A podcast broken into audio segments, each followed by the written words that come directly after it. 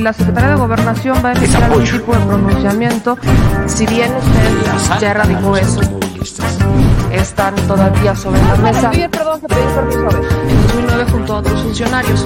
Eh, preguntarle, porque aquí... Funcionarios somos simplemente administradores de los dineros del pueblo.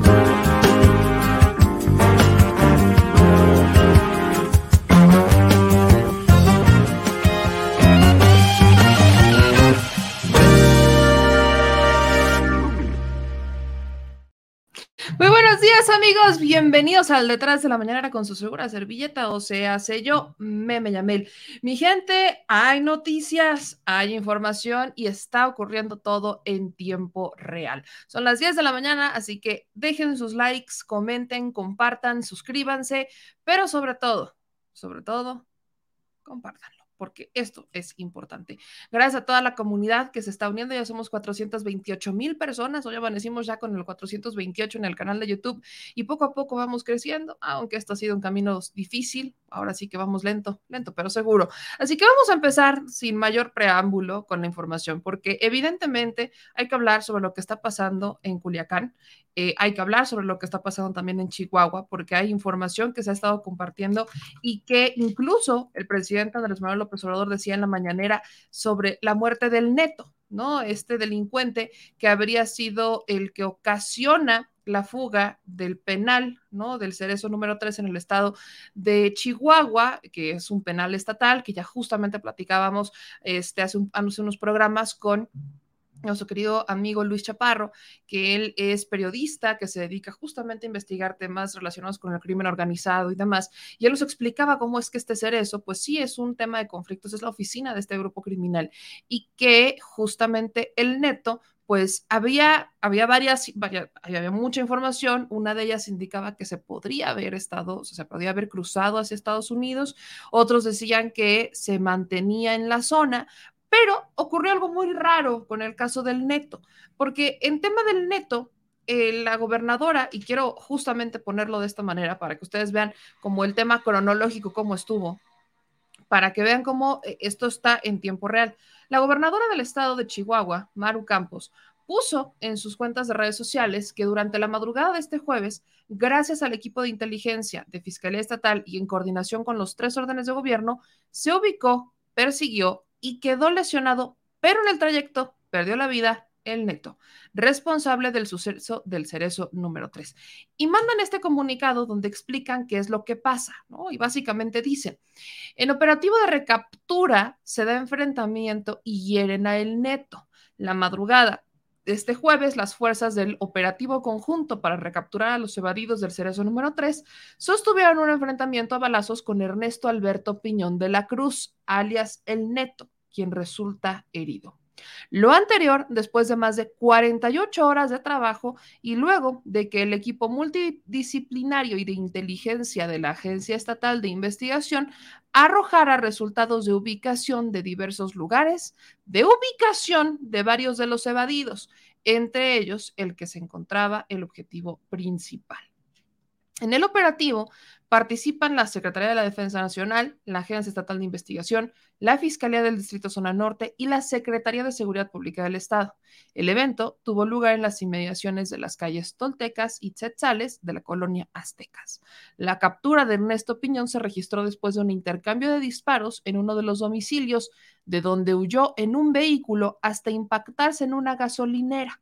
En ese lugar disparó en contra de las fuerzas del orden, resultando herido de gravedad y falleciendo posteriormente cuando era trasladado en las instalaciones de la Fiscalía de Distrito Norte. Fue asegurado un vehículo blindado BMW, ocho armas largas y cinco chalecos tácticos por parte de la Agencia Estatal de Investigación. En próximas horas se brindará más información. ¿Y qué dijo el presidente en la mañanera? Justamente el presidente dijo, ya será eh, la, autoridad estatal quien informe qué es lo que pasó. Eso es lo que dijo el presidente en la mañana.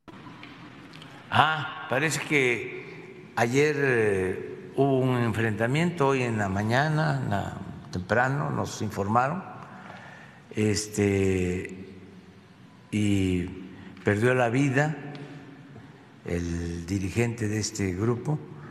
Eh, fue una acción conjunta Creo que en este caso intervino eh, la Fiscalía General de la República con eh, la Policía Estatal. Esto en Ciudad Juárez. Esa es eh, la información que nos dieron hoy en la mañana, pero seguramente va a informar el gobierno de Chihuahua. Ahora, Hace unos momentos yo estaba viendo varios tweets en donde empezaba esta, este tema a desmentir lo que habría pasado con el neto. Incluso hubo comunicados donde decían que estaba vivo. Ese es el único, el último comunicado que yo vi hasta este momento que me vuelvo a conectar, porque tuvimos una falla con el internet, a la Fiscalía del Estado de Chihuahua. Y ellos solamente dicen en su tweet que resultó herido el neto. Pero ya cuando uno entra al comunicado, dicen que también murió. Entonces, el neto sí está muerto. Ya les donde va regañado. O sea, porque hubo un tuit hace un par de minutos donde decían, no, ya no. ¿Ya lo bajaron? Sí, donde, donde decían que solamente estaba herido y se desmentía la muerte del neto. Pero ahora entró de nuevo, lo actualizo, entró de nuevo a la Fiscalía General del Estado de Chihuahua y entró al comunicado y el comunicado es exactamente el que les acabo de leer, el que subió la gobernadora del estado de Chihuahua, en donde relatan exactamente lo mismo y al final dicen que cuando era trasladado a las inmediaciones de la Fiscalía del Distrito Norte, fallece el neto. Para muchos esto resulta muy conveniente, porque de hecho preguntando entre compañeros y demás, resulta curioso que si sabes que lo oyeron, o sea, que estaba herido de gravedad, perdón, si, si sabes que hubo un enfrentamiento, estuviste ahí, y, y, resulta herido de gravedad esta persona, pues en vez de que lo lleves directamente a la fiscalía, pasas primero al hospital para que no se te muera y obviamente das parte a las autoridades y lo, o sea, y hacen todo un operativo para este resguardar el hospital y de hecho te dicen a dónde lo vas a mandar, o sea, son las propias autoridades las que tienen protocolos justamente para atender este tipo de circunstancias. Pero, y sobre todo porque fue una herida de gravedad y así te la reportan como herida de gravedad. El tema es que pues inmediatamente se lo iban llevando a la fiscalía y para muchos esto parece bastante conveniente. Sobre todo les voy a decir por qué y los quiero poner en contexto. Recuerden que el fuerte de Maru Campos no es necesariamente el combate al crimen organizado. Recuerdan al Chueco, creo que todos nos acordamos del Chueco. ¿Sí te acuerdas del Chueco, verdad, producer? Claro. Todos nos acordamos del Chueco, que ni no sabemos en dónde está el Chueco, por cierto. Creo que la única que sabe es justamente Maru Campos. Ella creo que sí sabe. ¿Por qué? ¿Se acuerdan justamente del tema del chueco, de cómo es que este, asesinan a estos este, eh, sacerdotes, a este, este guía de turistas y demás, porque es un tema de partido de béisbol, cosa nimiedad. Y después nos enteramos que Maru Campos negoció que le entregaran los cuerpos. La pregunta es, ¿con quién creen que negoció la entrega de los cuerpos si el que los mató los tenía? Evidentemente hay una alianza y, esta es la pregunta, salud, esta es la pregunta que Maru Campos no ha logrado responder desde que se dio esta tragedia en Chihuahua. No lo ha, no lo ha respondido. Y las únicas personas que saben dónde está el chueco son justamente las autoridades del estado de Chihuahua. Por eso es que empieza a brincar como... Eh, en noviembre hubo... Exacto, fue en noviembre donde hubo exactamente noticias, donde justamente decían que eh, se ha desarticulado el grupo del Chueco y se recuperó la paz, según decía la Secretaría de Seguridad. Se supone que en estos operativos la Fiscalía General del Estado, la Guardia Nacional y el Ejército tuvieron una evolución interesante, pues desde el principio se mostró un gran despliegue de fuerza para recuperar el territorio y dar tranquilidad. Sin embargo, seguimos sin saber dónde está el chueco. O sea, dicen que ya desarticularon a la célula del chueco y que recuperaron la paz en la sierra y que todo está muy bien, pero no sabemos dónde está el chueco. O sea, todo, todo lo que ha pasado desde que Maru Campos llegó al gobierno del estado de Chihuahua ha sido, y no es porque antes estuviera mejor, creo que no, es el caso, pero eh, todo lo que ha pasado desde que Maru Campos sido, ha sido algo un poco similar a lo que pasó en Guanajuato. ¿Por qué hago esta comparación? Son gobiernos que vienen con alianzas o que están haciendo alianzas con criminales. Y estas alianzas que están haciendo con criminales son alianzas que evidentemente pues los, eh, los benefician. Pero también tienen que quedar bien con alguien y ese alguien es el gobierno federal. Y aquí es donde chocan estas fuerzas entre las fuerzas estatales y los intereses estatales y las fuerzas federales y los intereses estatales. Si el Estado, eh, digo federales, perdón, si el gobierno federal tiene el interés de desarticular el primer organizado, de cambiar las cosas y de hacerlas bien, va a chocar con los intereses de gobiernos que tienen alianzas con el crimen organizado porque, porque justamente usan esas alianzas para llegar. Entonces, aquí por eso resulta interesante hablar sobre el tema del neto, porque sobre todo cuando hablamos del interés que tiene Maru Campos. El interés principal de Maru Campos es o sea, que el gobierno federal le dé un recurso multimillonario para abrir de nuevo el penal federal que estaba en Chihuahua. Ese es el interés de Maru Campos. Y ha estado exigiendo o ha estado presionando un poco al gobierno federal para que esto ocurra. ¿Qué es lo que pasa? Acto 2, pues que el gobierno federal no quiere abrir de nueva cuenta este penal. El penal federal no lo quieren abrir, que de hecho es el penal de donde se habría escapado el Chapo. Entonces, no quiere abrir de nuevo ese penal. Acto 3, ¿qué pasa? Se da, se da esta, este, pues esta, este enfrentamiento, se da esta fuga, se da esta circunstancia. ¿Y qué ocurre? Ahora sí ya empiezan a justificar la necesidad de un penal. ¿Ven cómo todo se va uniendo un poco? Ok. Dicho eso, creo que es importante insistir en que, y, y, no soy la única persona, sino que son varias personas los que justamente están cuestionando el que se haya muerto el neto, cuando todo lo que parece indicar es que desde el gobierno o desde las autoridades del gobierno se habrían, eh, pues se habrían articulado esta fuga para presionar al gobierno federal para que les diera el dinero para el penal federal. Por eso es que les digo que suena muy conveniente, porque de haber detenido al neto, el neto lo habrían trasladado directamente a un penal federal como ya hicieron el traslado de más de 190 reos, eh, era el ejército mexicano que estaba junto con las autoridades estatales, entonces ahí hubiera tenido una injerencia directa al gobierno federal, hubieran capturado al neto, si hubiera tocado base en la fiscalía, se lo hubieran terminado llevando a un penal federal, y en estas cuestiones de quién fue, cómo estuvo, la cala, la, la, la, la, la, la, la, la, hubiera salido muy probablemente algo que no hubiera ayudado demasiado a Maru Campos. Entonces, por eso resulta muy conveniente que se haya muerto el neto. Nada más como para ponerlo sobre antecedente, pero al menos el gobierno federal dijo que informe el Estado. Ahora, en otros temas tenemos el caso de Sinaloa. Esto está ocurriendo en tiempo real. En la madrugada se empezaron a registrar varios enfrentamientos. De hecho, eh, se empezaron a registrar bloqueos de las carreteras que empezaban a quemar algunos este, de los, algunos eh, camionetas, para cerrar las entradas y salidas por carretera al estado de Sinaloa, particularmente Culiacán. Y esto, esto también es interesante porque de lo que se presume es que se habría detenido a Ovidio. Oscar Balmen, periodista especializado también en temas de delincuencia organizada, dice en sus cuentas de redes sociales que sí es Ovidio. Le comentan fuentes del gobierno federal que el operativo de Culiacán de esta mañana madrugada dejó como saldo la detención del hijo del Chapo Guzmán y otros pistoleros del cártel de Sinaloa. Esto también es un tema porque recuerden cómo hace también un par de años se habría, eh, pues obviamente rescatamos el caso del Culiacanazo cuando el presidente Andrés Manuel López Obrador echa para atrás la detención de Ovidio, ya lo tenían las autoridades, ya estaba ahí, pero también tenían detenidos a militares, tenían detenidos a marines, tenían detenidos a la gente, estaba secuestrada la ciudad. Era, fue un operativo mal hecho, y eso lo reconoció el presidente desde el primer momento, porque fue un operativo que se orquestó a las 2, 3 de la tarde, plena luz del sol, cuando no había broncos, estaba la gente afuera en las calles, un completo caos, o sea, no hubo, no hubo planeación. Y lo que decía el presidente es que distintas fuerzas empezaron a hacer cada quien lo suyo. El Estado una cosa, el municipio una cosa y la federación otra cosa. No hubo una coordinación y cuando el presidente se entera, le toca tomar una decisión difícil.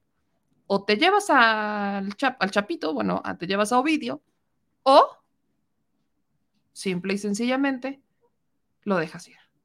Y el presidente dijo que la vida de Ovidio no valía las vidas que iban a cobrar los integrantes del cártel de Sinaloa, que ya los tenían sitiados. El operativo que se estaría dando, el cual el presidente se mantuvo bastante callado y no ha dicho mucho al respecto, y tampoco lo ha dicho el gobernador, es un operativo que se da o se habría dado en la madrugada. Y de hecho, hubo una respuesta inmediata al respecto. Evidentemente, creo que aquí hay que hacer una, este, una, hay que tocar base porque todavía no se tiene confirmado que la conferencia de seguridad sea en Palacio Nacional. Están todavía esperando noticias por parte de la Secretaría de Seguridad Pública. Será la Secretaría de Seguridad Rosa Isela quien vaya a dar los detalles al respecto de esto. Pero si es real y se confirma por parte de las autoridades federales que se detuvo a Ovidio, se da en un tiempo bastante ideal.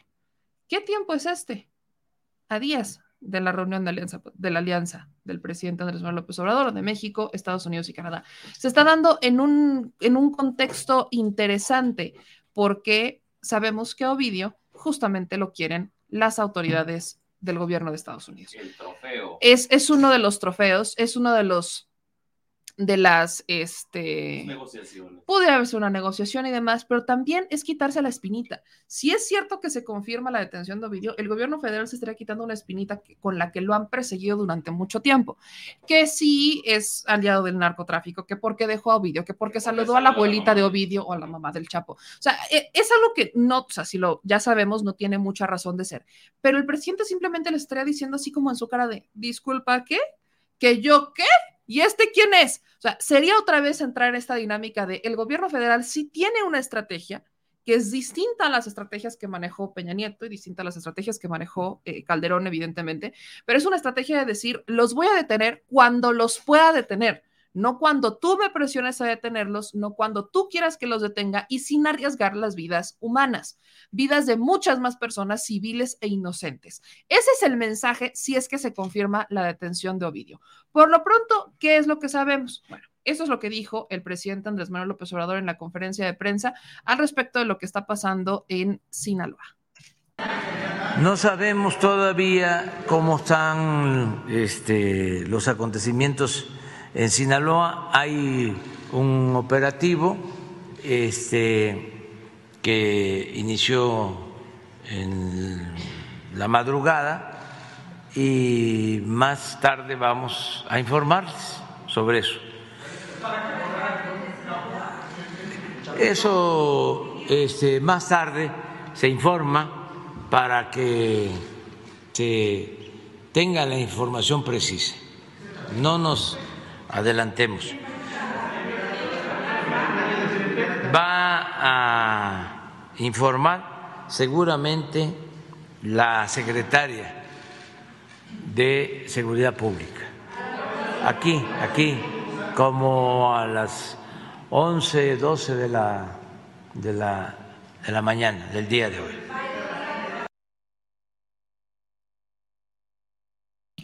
Pues ahí está lo que dice el presidente Andrés Manuel López Obrador, como a las 11:12 se va a dar una conferencia de prensa, pero quiero que vean cómo están empezando las redes sociales a circular. La Embajada de Estados Unidos en México justamente dijo, alerta para los ciudadanos estadounidenses sobre Sinaloa. Hay reportes de balaceras en varias partes del estado, incluyendo Culiacán, Los Mochis, Guasave, que se monitoreen las noticias. El consulado les recuerda que el, el, gobierno está clasificando a Sinaloa como nivel 4, o sea, no viajar.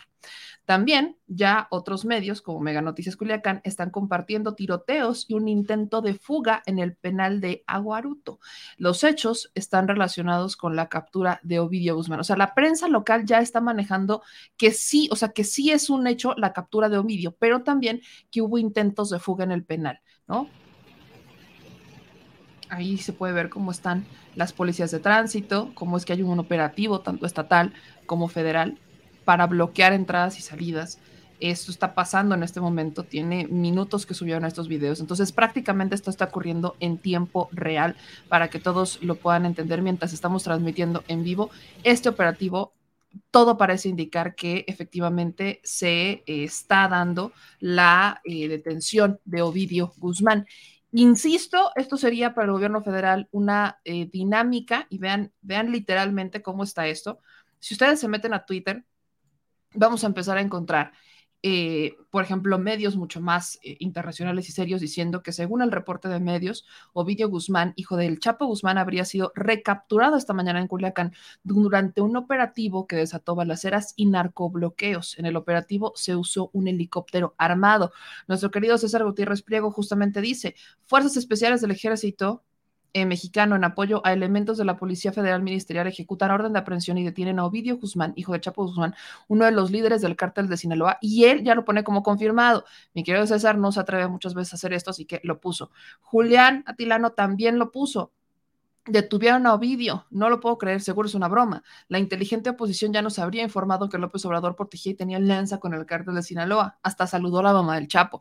Ven cómo está, o sea, por eso les digo que esto es muy curioso, porque insisten en, no, no, no, es que el presidente tiene, no, es que lo dejó libre y ven cómo lo ayudó, que la, la, la, la, la, la, y que saludó a la mamá del Chapo y que no sé qué, y que tú, tú, tú, y lo vuelven a capturar. O sea, por eso es que tiempo al tiempo tiempo al tiempo. Si esto lo, o sea, si el presidente, si sale la Secretaría de Seguridad a confirmarlo, es una de las medallas más grandes, es una tapadón de boca a la oposición más grande que les van a dar en cualquiera de sus momentos. Pero evidentemente, como la oposición no sabe aceptar derrotas, porque no saben aceptar derrotas, no saben aceptar cuando se equivocan, no saben aceptar cuando, o sea, no aprendieron lo que muchos aprendimos a hacer, ellos no lo han aprendido, van a empezar a decir, es que como ya viene la reunión con Estados Unidos y Canadá, fue un favor para Estados Unidos. ¿Quién diablos los entiende? Y miren, guárdenme, cítenme, guarden este video y nos vemos en unas horas para ver si es cierto o no. Pero literalmente guarden, así como que guarden este tweet. Es más, lo voy a poner en Twitter para que les pueda aplicar el guarden este tweet, porque juro, así tal cual, que si se confirma la detención de Ovidio, la oposición va a ser a decir, no, no, no, no, no, no, no, el presidente lo hizo porque ya viene la reunión con Estados Unidos y Biden lo regañó y entonces por eso lo tuvo que detener. Real, no fake. Se los ha puesto. Lo que quieran. Miren, a la oposición ya la tenemos calada, caladísima caladísima. Es más, uno que hizo transición hace más de cuatro años entiende perfectamente cómo piensa la oposición. Como no tienen nada que presumir de ese lado y se han gastado saliva, letras y manos y lo que tú quieras en hablar sobre la supuesta alianza que tiene el presidente con el cártel de Sinaloa porque saludó a la mamá del Chapo y dejó libre video, porque esos son los únicos dos argumentos. Ah, y porque va mucho a Badiraguato. Tres argumentazos, ¿no? O sea, si volteamos a ver lo de García Luna, ¿no? García Luna, preso en Estados Unidos, eh, señalado por los criminales por ser su aliado, porque lo señalan ellos como su aliado, con el gobierno de Calderón, porque aparte García Luna solamente era el enlace con el gobierno de Calderón. Eso, eso no es prueba suficiente. No, no, no, no. Eso se tiene que probar y a ver si va a juicio, se están tardando mucho. Y es que no, hombre, se tardan una vida, ¿no? Porque esos son, esos son los argumentos. Se tarda muchísimo el juicio, seguro no tiene nada en, Estados Unidos. Eso no es prueba suficiente. Pero aquí en México se les hace prueba suficiente saludar a la mamá del Chapo, dejar libro vídeo en un operativo completamente mal hecho e ir mucho a Badiraguato. Como si la gente de Badiraguato todos fueran narcotraficantes y como si estuviera mal ir a trabajar justamente a Badiraguato, cuna de muchos narcotraficantes, para darles otras opciones que no sean delinquir. O sea, cancelaron Badiraguato, como han cancelado muchos otros municipios, porque como es la cuna de un criminal o de otros criminales, pues entonces ya no existe. Lo borramos como que del mapa, hacemos como que revivió Santana y como que lo vendió mágicamente, se nos olvida que existe y ni te apareces por ahí. Y luego, y la gente que ahí vive que no puede salir porque no tiene los recursos para salir, ¿se te va a olvidar que existe? Los estás estigmatizando. Ah, pero llega un presidente que dice, vamos a terminar con esa estigmatización, vamos a empezar a darles otras opciones para que no se conviertan en aliados del narco, y entonces dices que el presidente es narco. Neta. Ahora, la mamá del Chapo. Volvamos al tema. La señora le pidió al presidente un favor.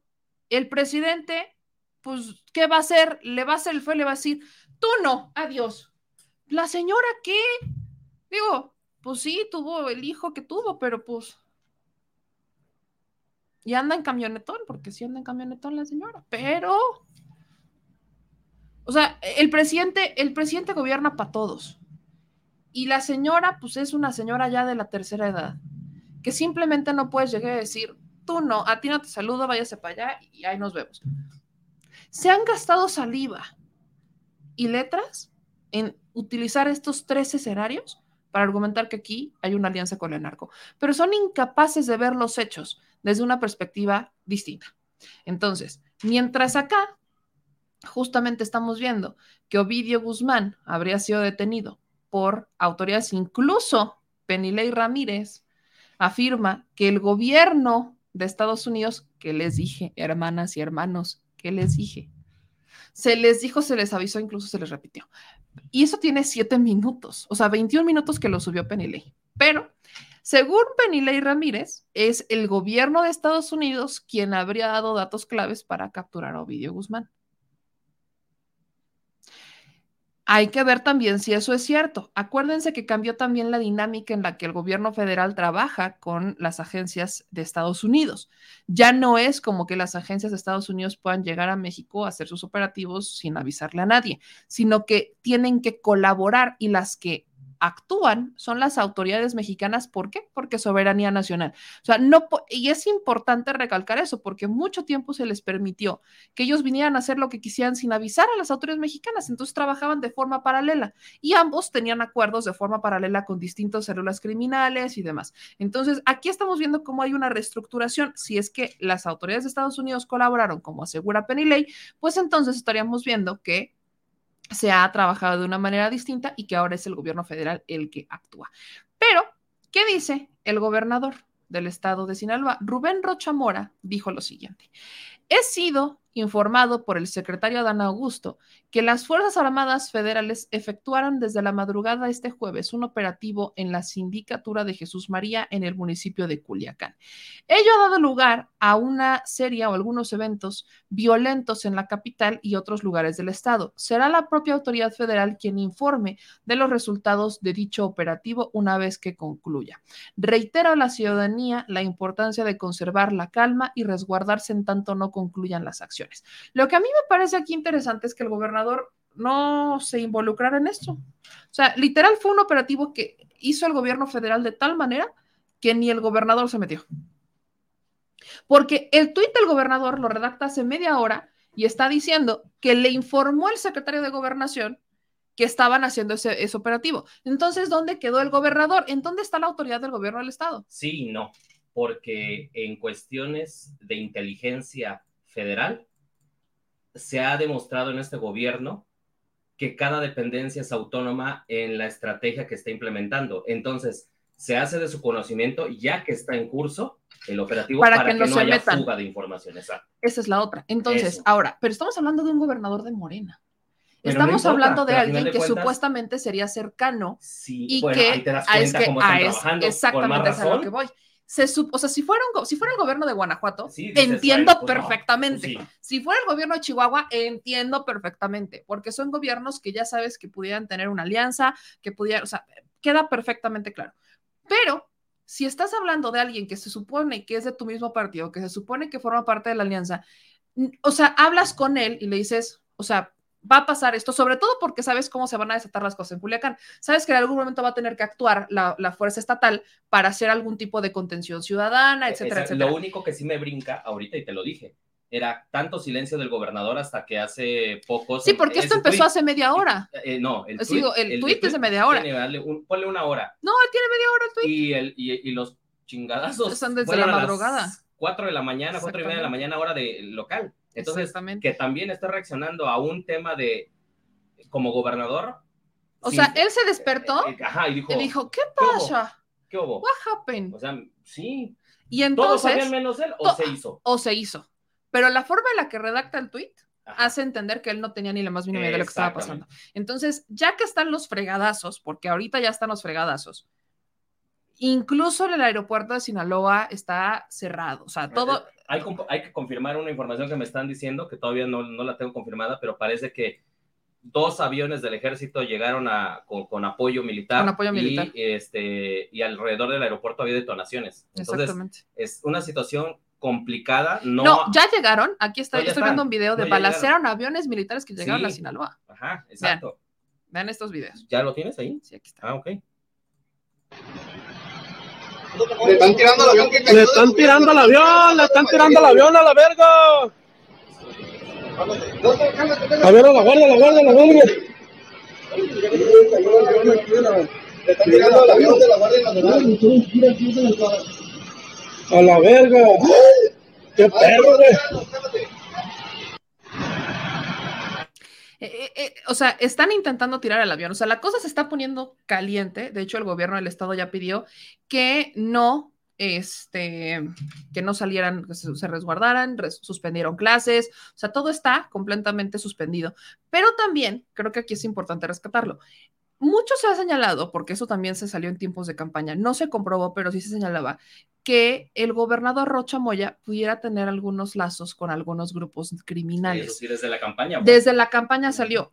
Y sí, efectivamente, o sea, si el gobierno federal, y esto lo entiendo a, la perfección, pero obviamente brinca dentro del análisis, si es un gobierno emanado de tu mismo partido, de tu mismo movimiento, pues no, no te estoy diciendo que le digas absolutamente todo, pero sí le vas a decir, pues vamos a tener que hacer esto, o lo incluyas dentro de una estrategia posterior.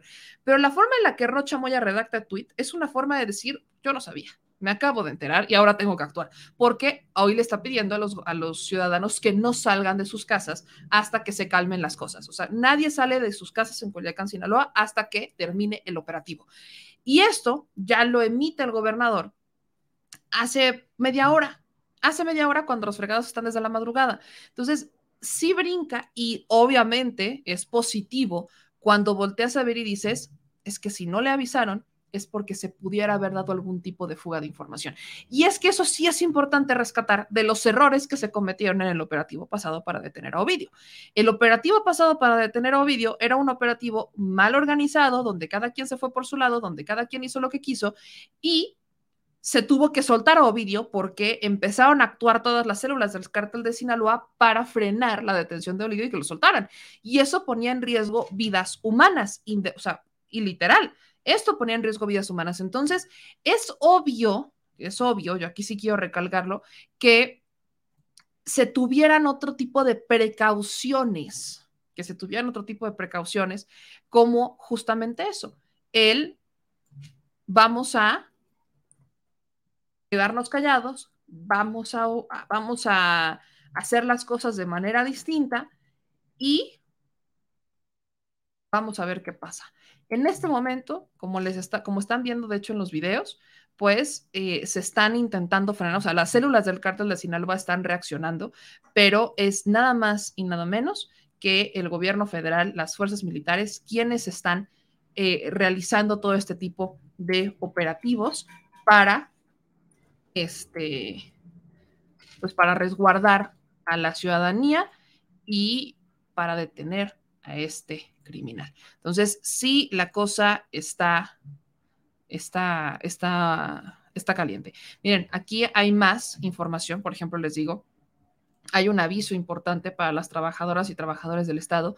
Se suspenden las labores en su totalidad y se recomienda mantenerse en sus hogares. Entonces, si hay gente que sea de Sinaloa, por favor, manténganse aquí. Hay otro video de justamente cómo los automovilistas de Culiacán quedaron en medio de los bloqueos desencadenadas tras la detención del ratón alias, más bien, Ovidio Guzmán, uno de los principales productores y distribuidores de fentanilo y uno de los líderes del cártel de Sinaloa. Vean este, este video que también está circulando en las redes sociales. Con lo, con lo de la caseta hoy. Pues que estaban una bola de guachos. Ahí estaba una bola de guachos. Hoy, hoy. A la verga. Hoy. Como Rafael vale. ¿Se ha salido por aquí? No, pero ni le para la libre, va a ser un cagadero para allá. Vamos para atrás. Vamos atrás. Pero ocupa retornarse ya donde están ellos, pues. Sí, agánchese mejor, porque no, está cabrón. Acá sí vieron cómo pasar. Y sigue la tracatera, eh, va para largo. Hoy. No, agáchese, están zumbando para acá. Ag- Agáchese. Vámonos. Vete del carro, vete del carro. Están tramados, están agarrados, pasaron como 30 kilómetros. La verga, siguen aquí cerquita. ¿Eh? No, vamos a meternos para allá. Están tramados aquí. ¿Eh?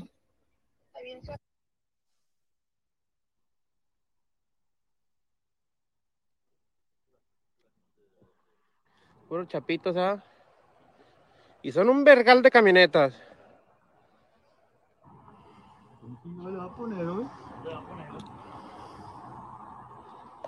Hasta allá va la filona de camionetas para allá. Agáchese, agáchese, agáchese, agáchese, agáchese. Están tirando para acá, están tirando para acá. Están tirando para acá. Agáchense, agáchense. Háganse para acá, háganse para acá.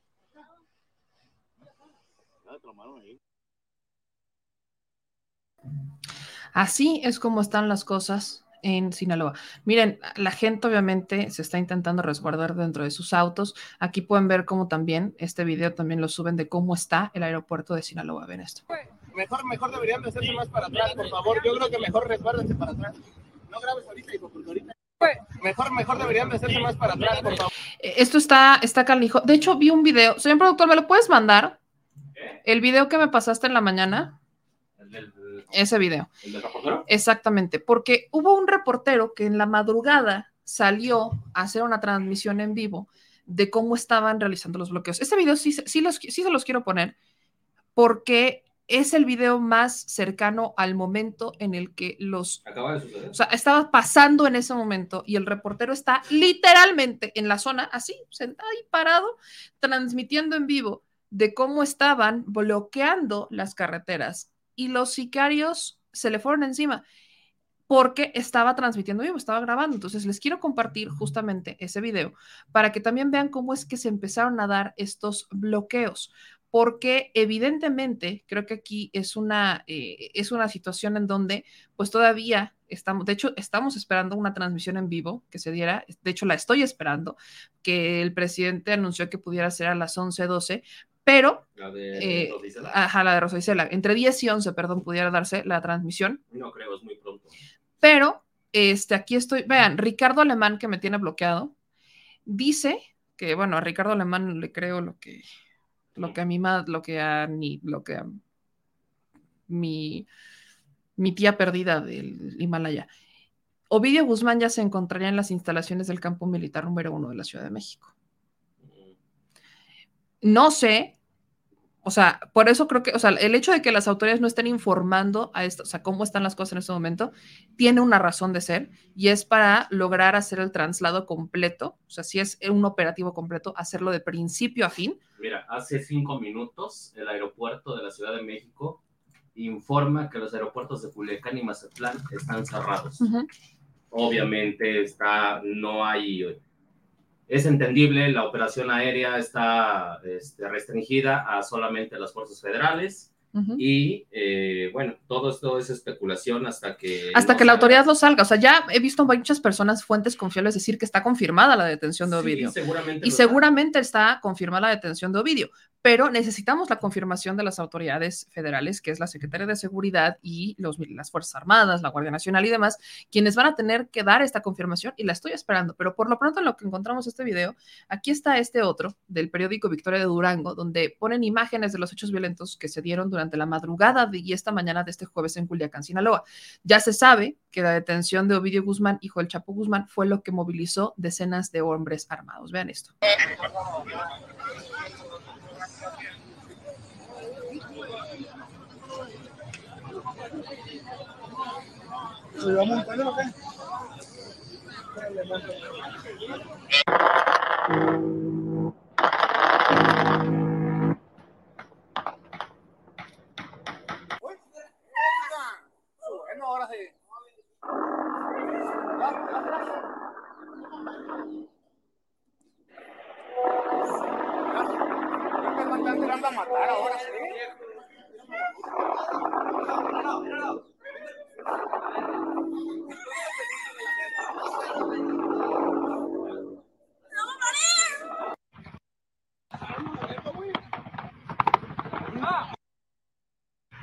Están carraqueando el avión de la, de la Fuerza Aérea que acaba de llegar.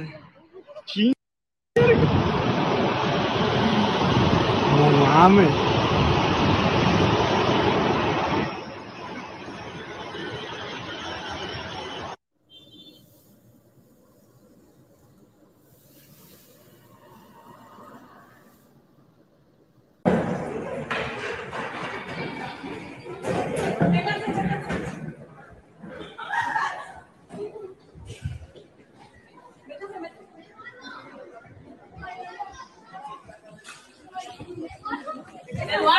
Ching- No mames. Hecho. Aquí nomás.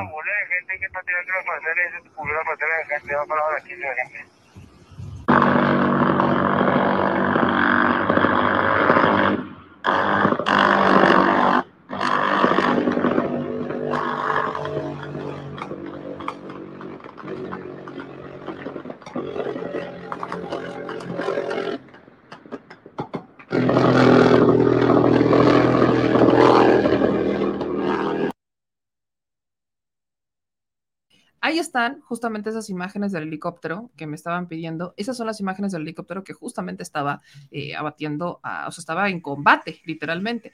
Aquí los narcobloqueos eh, siguen. Esto está ocurriendo en tiempo real. De hecho, ah, estaba en vivo este, esta conmemoración del heroico militar, del bicentenario del Colegio Heroico Militar, y tuvieron que suspender la transmisión. O sea, hubo una, imagínense cómo están las cosas que se tuvo que cortar la transmisión. Ahí está, o sea, es la transmisión en vivo. Esta es la transmisión en vivo del Bicentenario del Colegio Heroico Militar. O sea, tenía, había iniciado, tenía 20 minutos, estaba, estaban aquí hablando. Es más, aquí les voy a poner cómo, cómo es que terminó.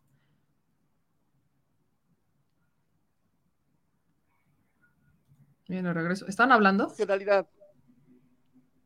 En las aulas se, imper- se imparte una educación de calidad con estándares internacionales, sin ningún tipo de distinción social, credo, género, teniendo como premisa el sacrificio, el honor a la patria, el honor y la lealtad a sus instituciones, así como una gran.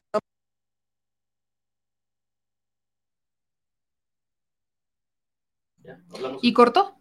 Ahí cortó. O sea, ahí literalmente se, se cortó la transmisión y aquí empezaron con en un momento continuamos. Y no han regresado. No han regresado. entonces- Se van a ir a...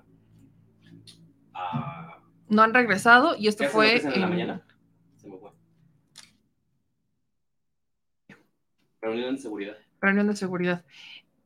En la, la Sedena continuó la transmisión aquí, o sea, la, la transmisión que cortaron fue la del gobierno de México, esa es la que cortaron por completo, y la transmisión que se quedó fue la de la Sedena. En este momento está hablando este, el general Luis Crescencio Sandoval, él se encuentra hablando en este momento, pero se cayeron las demás transmisiones, ¿no? Vamos a ver qué es lo que está pasando. Aquí en el canal de la Sedena sí está, pero en el canal del gobierno federal la tuvieron que cortar por completo.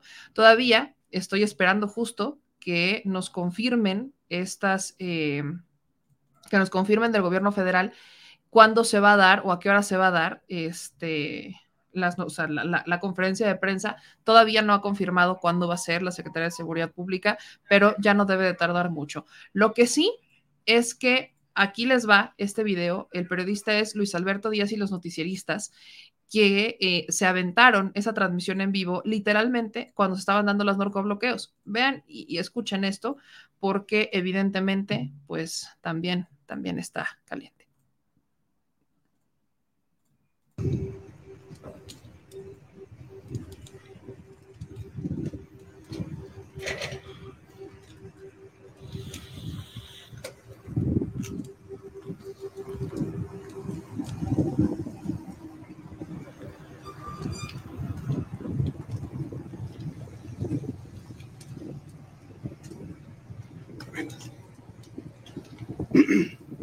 Hola, ¿qué tal? Muy buenos días, auditorio de los noticieristas. Muchas gracias por acompañarnos en esta transmisión totalmente en vivo. Soy Miguel Uría, les informo, pues en estos momentos, pues, para que tomen sus debidas precauciones si se piensan mover en sus vehículos, ya que se habla de que las salidas de Culiacán están totalmente bloqueadas con carros e incendiados, así como usted lo está viendo en pantalla. ¿Acaso se tratará de otro culiacanazo? ¿Qué es lo que está pasando? Eh, hasta este momento no han dado información por parte de las autoridades pero sí se ha dicho que hay reportes, que hay reportes de estar bloqueadas todas las salidas de Culiacán, como lo vemos aquí en pantalla. Son tres trailers, tres trailers los que están bloqueando la pantalla, perdón, están bloqueando las vialidades, las vialidades aquí en Culiacán, lo repetimos hasta este momento, no hay versiones, no hay información por parte de las autoridades, pero aquí vemos en este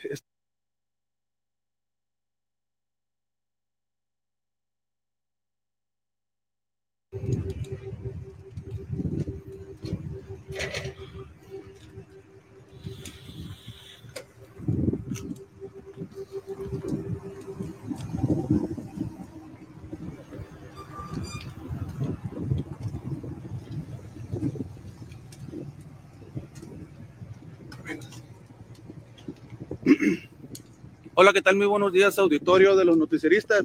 Muchas gracias por acompañarnos en esta transmisión totalmente en vivo. Soy Miguel Uría, les informo, pues en estos momentos, pues, para que tomen sus debidas precauciones si se piensan mover en sus vehículos, ya que se habla de que las salidas de Culiacán están totalmente bloqueadas con carros e incendiados, así como usted lo está viendo en pantalla. ¿Acaso se tratará de otro culiacanazo? ¿Qué es lo que está pasando? Eh, hasta este momento no han dado información por parte de las autoridades pero sí se ha dicho que hay reportes, que hay reportes de estar bloqueadas todas las salidas de Culiacán, como lo vemos aquí en pantalla. Son tres trailers, tres trailers los que están bloqueando la pantalla, perdón, están bloqueando las vialidades, las vialidades aquí en Culiacán. lo repetimos hasta este momento, no hay versiones, no hay información por parte de las autoridades pero aquí vemos en este, este tramo lo que es la salida norte al sur de Culiacán, lo que es la Jesús Zambada. Eh, son por lo menos tres, cuatro, cinco carros bloqueando.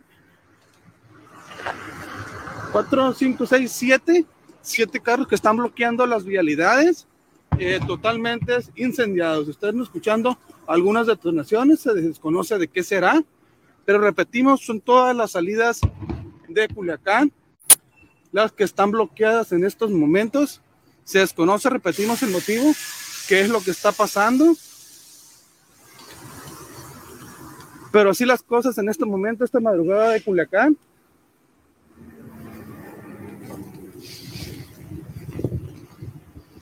Estamos viendo que se están acercando algunos otros vehículos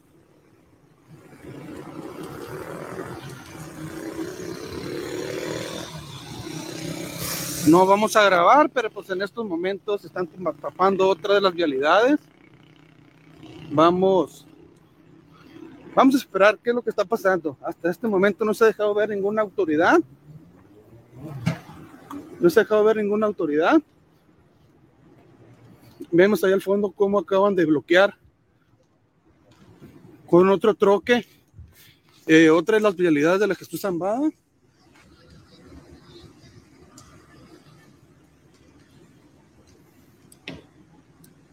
Una mañana, una mañana muy fría.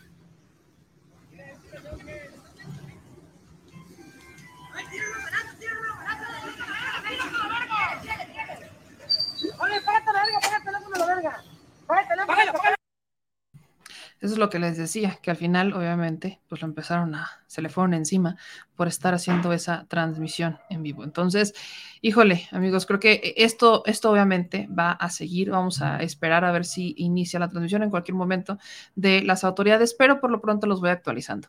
Aeroméxico, debido a los hechos ocurridos en Culiacán, eh, obviamente cancelaron los vuelos este, que salen y entran a Culiacán. Están retrasados, están completamente, pues, o sea, los echaron a un lado y este, ponen en sus redes sociales que conozcan el estatus de sus vuelos. También eh, se reportan disparos en el penal de Aguaruto, en Culiacán. Aquí está justo este video de cómo se reportan esos disparos, que todo, insisto, todo esto está ocurriendo en tiempo real. Vean esto.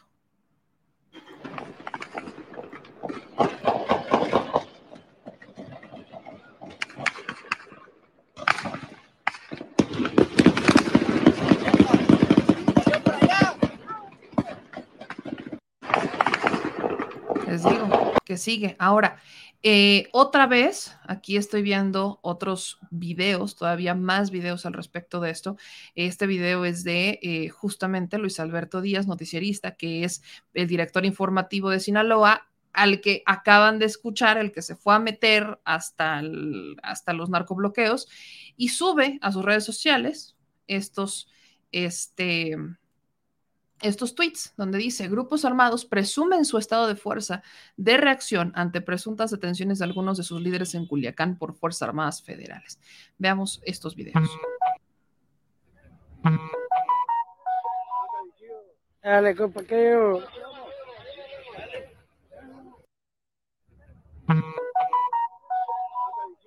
Dale,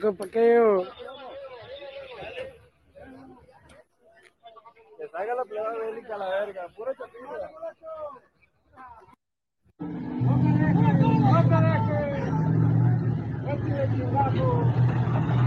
Fuerte, fuerte. Aquí nomás.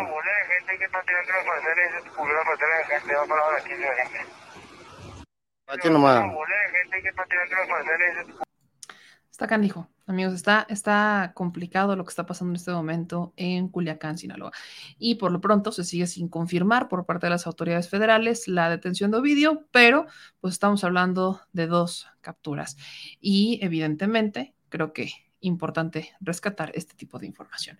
Estemos pendientes, vamos a continuar obviamente informando al respecto de esto. Digo, se quejaron tantos años de los abrazos no balazos, ahí está lo que querían, ¿no? Bueno.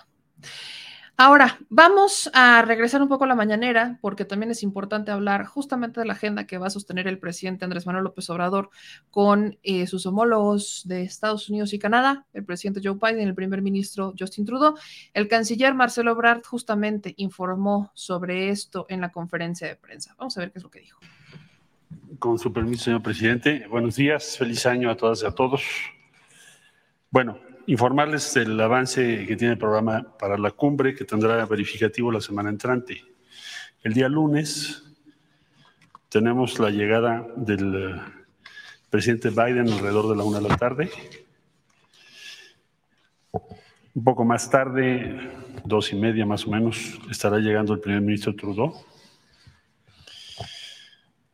Se recibirá el presidente Biden aquí en Palacio Nacional, filo de las cuatro de la tarde van a tener una charla privada. Eh, participarán las esposas de ambos presidentes. Después se retiran ellas porque tienen su propio programa de actividades. Y el presidente Biden y el presidente López Obrador tendrán una conversación de carácter privado, como ya lo señalé. Posteriormente vamos a tener la reunión bilateral entre México y los Estados Unidos. ¿Quiénes participan en esa reunión bilateral? Por parte de los Estados Unidos, Anthony Blinken, Alejandro Mayorkas, secretario de Seguridad, Gina Raimondo, secretaria de Comercio, Jake Sullivan, asesor de Seguridad Nacional, Chris Dodd, asesor especial presidencial para las Américas, Ken Salazar, embajador de Estados Unidos en México, David Cohen, embajador de Estados Unidos en Canadá, Juan González, director senior de Asuntos del Hemisferio Occidental del Consejo de Seguridad Nacional. Por parte de México, el de la voz, el señor secretario de Gobernación, Adán Augusto López, la secretaria de Seguridad, Rosa Isela Rodríguez, el secretario de Hacienda y Crédito Público, Rogelio Ramírez de la O, la secretaria de Medio Ambiente y Recursos Naturales, María Luisa Albores, la secretaria de Economía, Raquel Buenrostro, el embajador de México en los Estados Unidos, Esteban Motsuma, el jefe de la Unidad para América del Norte de la Cancillería, Roberto Velasco, y el comisionado del Instituto Nacional de Migración, Francisco Gardún.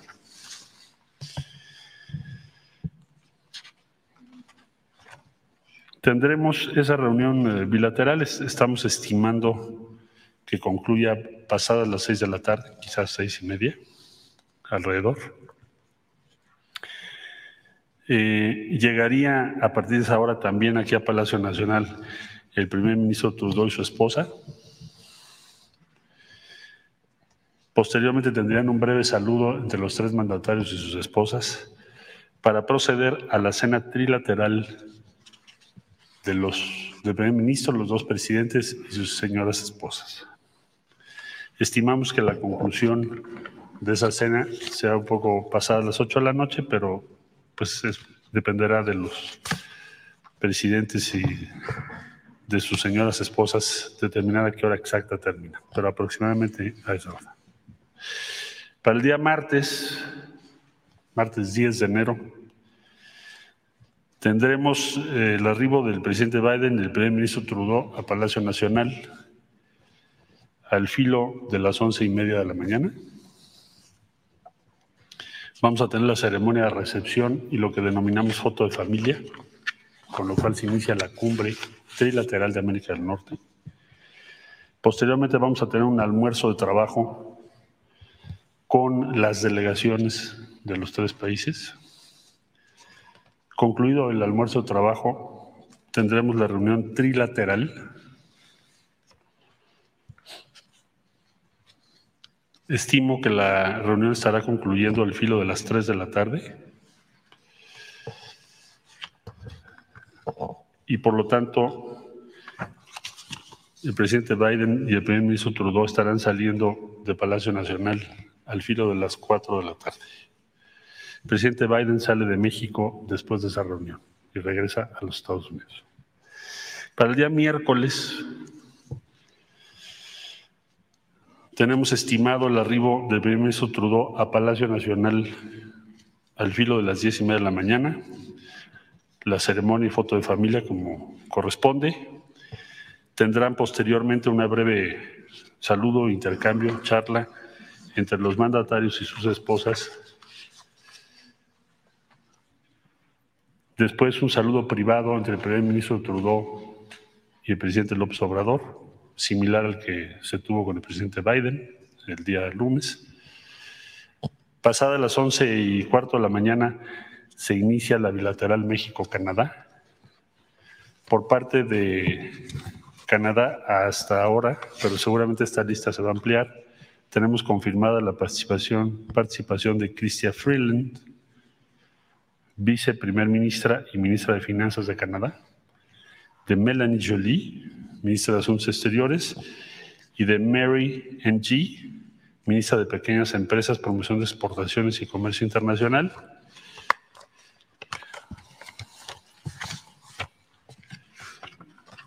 Y seguramente tendremos a lo largo del día otras confirmaciones que me anunciaron por parte del Gobierno de Canadá. Posteriormente, terminada la reunión eh, bilateral tendremos una participación de ambos mandatarios con la prensa de ambos países. Y por último, se concluirá la reunión y saldrá el primer ministro Trudeau y su esposa de Palacio Nacional al filo de la una de la tarde. Es el programa hasta el día de hoy. ¿Qué son los temas principales o primordiales de esta cumbre? Primero, diversidad, equidad e inclusión.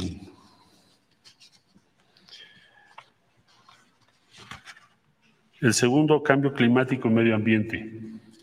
Las acciones en curso, ustedes recordarán que también estos dos temas que acabo de referir, la diversidad, la inclusión, la equidad y el cambio climático, fueron temas en la anterior cumbre que tuvimos en Washington. Competitividad de la región. ¿Qué tenemos que hacer para ser cada vez más competitivos? Migración y desarrollo. Salud, después de la experiencia que tuvimos con la pandemia. Y por supuesto, seguridad. ¿Cómo podemos hacer más segura nuestra región? Cada país con sus prioridades y puntos de vista. Eh, presidente López Obrador nos ha marcado, tanto para la reunión bilateral como para la cumbre, el énfasis en una nueva etapa en la región que potencialmente puede extenderse al resto de las Américas sobre la base de la reciprocidad, respeto mutuo y una visión común que tienda a la prosperidad y al bienestar de América del Norte y de las Américas. Reducir la pobreza, garantizar la inclusión, respetar a los jóvenes, a las mujeres y a quienes están en condición desventajosa. Este es el eh, programa, señor presidente, que tenemos hasta el día de hoy, de la cumbre y los principales temas que se van a tocar. Muchas gracias. Pues ahí está esta información al respecto de la reunión que va a sostener el presidente Andrés Manuel López Obrador con sus homólogos del norte. Regresando al caso de Sinaloa y esperando todavía la confirmación o la conferencia de la Secretaría de Seguridad, confirmarles algunas cositas. Las primeras es que sí, según los medios locales, pues ya se habría trasladado a Oviedo desde las 9 de la mañana. Aquí Luis Alberto Díaz reportan hace media hora presencia de grupos armados en Nabolato, toman una ambulancia a la Cruz Roja. Vean esto.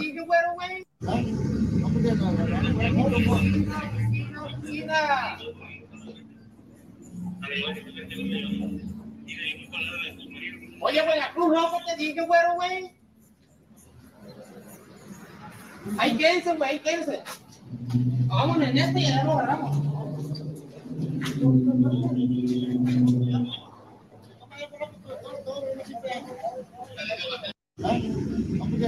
También el mismo periodista subió justamente estos videos del traslado de Ovidio Guzmán. ¿no? Aquí está este video del supuesto presunto traslado en avión.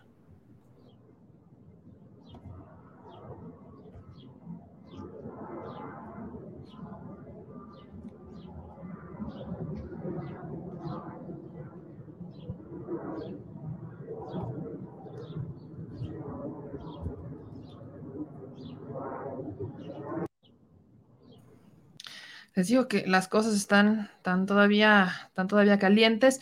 Estoy leyendo algunos comentarios de la gente que está en Culiacán y dice Teresa, aquí en Culiacán todo tranquilo. Hermelinda dice que en su colonia todo tranquilo. Díganme en sus comentarios a la gente que justamente es de la zona, cómo están, qué es lo que está pasando, cómo la están pasando, porque evidentemente, pues esto, esto sigue. Hay un hilo que también les quiero leer de Oscar Balmen, donde dice, abro un breve hilo con las algunas consideraciones sobre la detención de Ovidio Guzmán a 1176 días del Culiacanazo en 2019. Hoy ya fue detenido y está en el campo militar número uno de la Ciudad de México en espera de un futuro incierto, que muy probablemente sea extradición, ¿no? Y ponen obviamente las fotografías de Ovidio. Y dice, Ovidio Guzmán no es el principal, no es el mando principal en la decisión de los Chapitos. Su hermano Iván Archibaldo Guzmán Salazar, 39 años, el Chapito, es el más poderoso de los hijos de Guzmán, lo era. Fue Iván el que logró la liberación de su hermano menor en el jueves negro. La detención de Ovidio Guzmán no es un golpe letal para el cártel de Sinaloa, ni siquiera un eventual arresto de Iván Archibaldo. Sus rutas hacia Estados Unidos y Sudamérica, sus drogas, sus fabricantes de drogas sintéticas, sus laboratorios y clientes y envíos están intactos. Ovidio Guzmán es un trofeo para el gobierno mexicano. No es un ganador de violencia ni un irreemplazable traficante de metanfetaminas y fentamilo. No olvidar, su detención ocurre cuatro días de la llegada del presidente Joe Biden a México. Ovidio Guzmán podría enfrentar un proceso de extradición, una corte federal en Columbia, Washington, a cargo del juez Rudolf Contreras. Le aguarda un expediente judicial que lo acusa de tráfico de metanfetaminas y cocaína hacia la Unión Americana desde abril del 2008. Un arresto de este calado es casi imposible sin la colaboración de la DEA con las Fuerzas Armadas de México. Bien haría el presidente López Obrador en reconocer ante su homólogo Joe Biden que en estos casos la cooperación es vital. Pese a su fama, los Chapitos son un grupo diezmado de la detención del Chapo.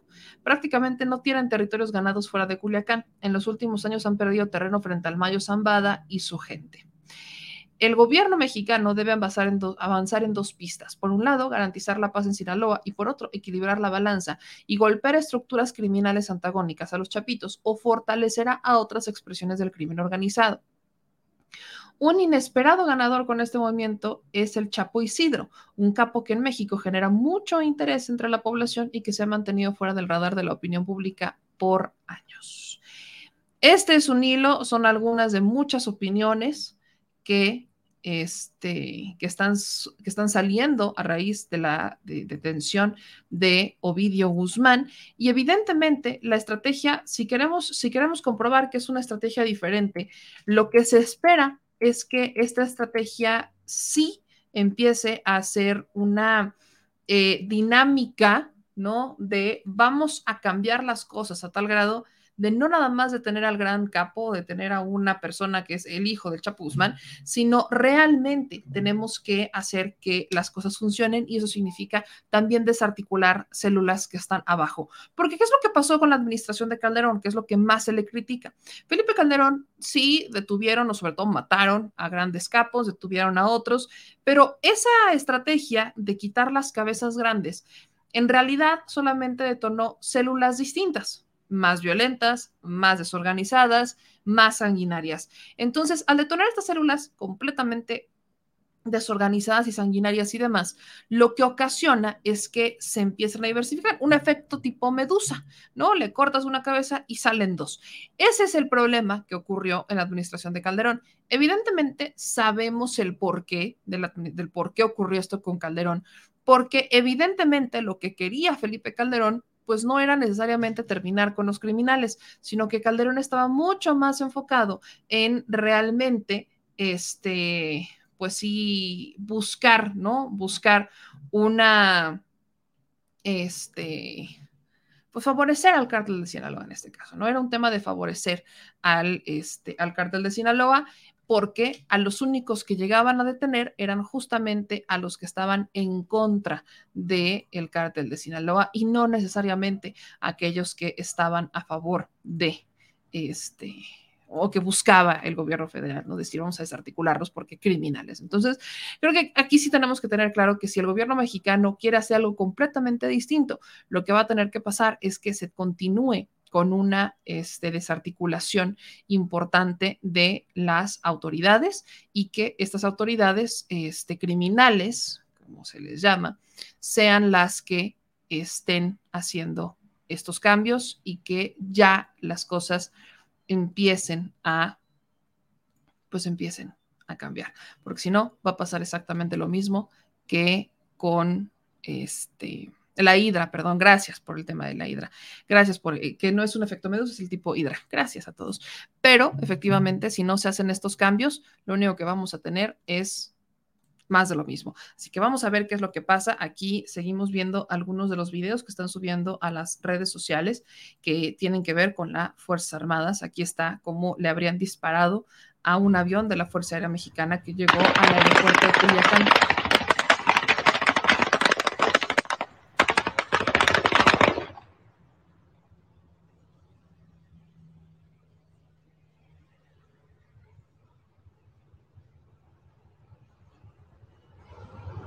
Disparos al aire de un vehículo particular que pasó por la carretera inter- aquí de, de Novolato.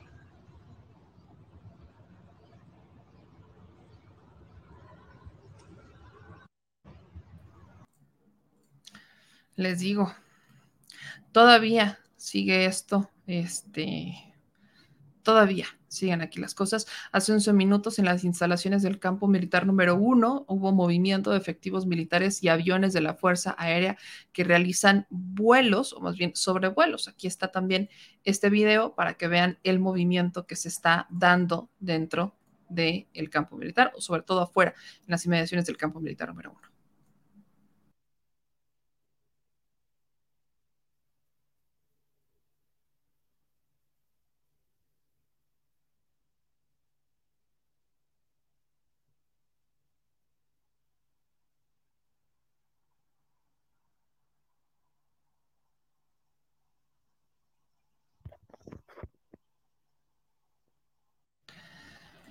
Así se están dando estos movimientos. Todavía aquí estamos a la espera de esto. Eh, mucho hubo de los movimientos acá. Por ejemplo, Jesús Martín Mendoza, que es periodista en radio, televisión y prensa, comparte esta ruta, que sería la ruta de la Ciudad de México a bordo de un 737 de la Fuerza Aérea Mexicana de Culiacán a la Ciudad de México, que es el, es el avión justamente el Boeing 737 es el avión que eh, habría, supuestamente, es el que se presume que habría hecho el traslado este, al, pues, a México, a Ovidio Guzmán. Todavía estamos a espera de la, de la confirmación de la Secretaría de Seguridad al respecto de esto. Este se recibe con balazos al, al este, el avión, un avión de la Fuerza Aérea, ¿no? También empezaron a captar a un avión de la Fuerza Aérea cómo es que estaba llegando a la Ciudad de México, se presume que es este 737, que es el avión que traería a Ovidio Guzmán, todavía estamos esperando esa conferencia de prensa, vamos a ver esto.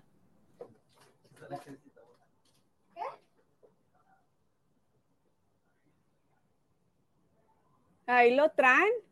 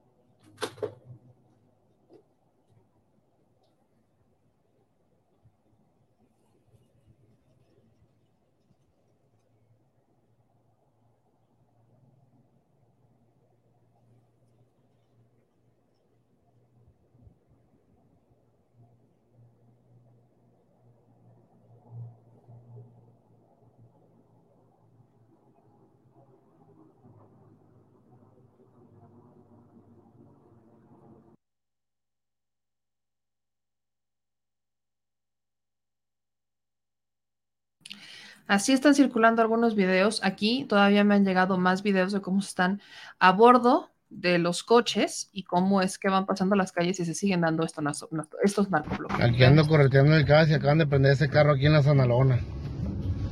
Y otra camioneta allá, miren. Mira. Ahí en el pendio del gordo y aquí quemaron estos carros. Otro video que nos llega es cómo dentro del aeropuerto de Culiacán también hubo reacciones a la detención de Ovidio. Vean esto.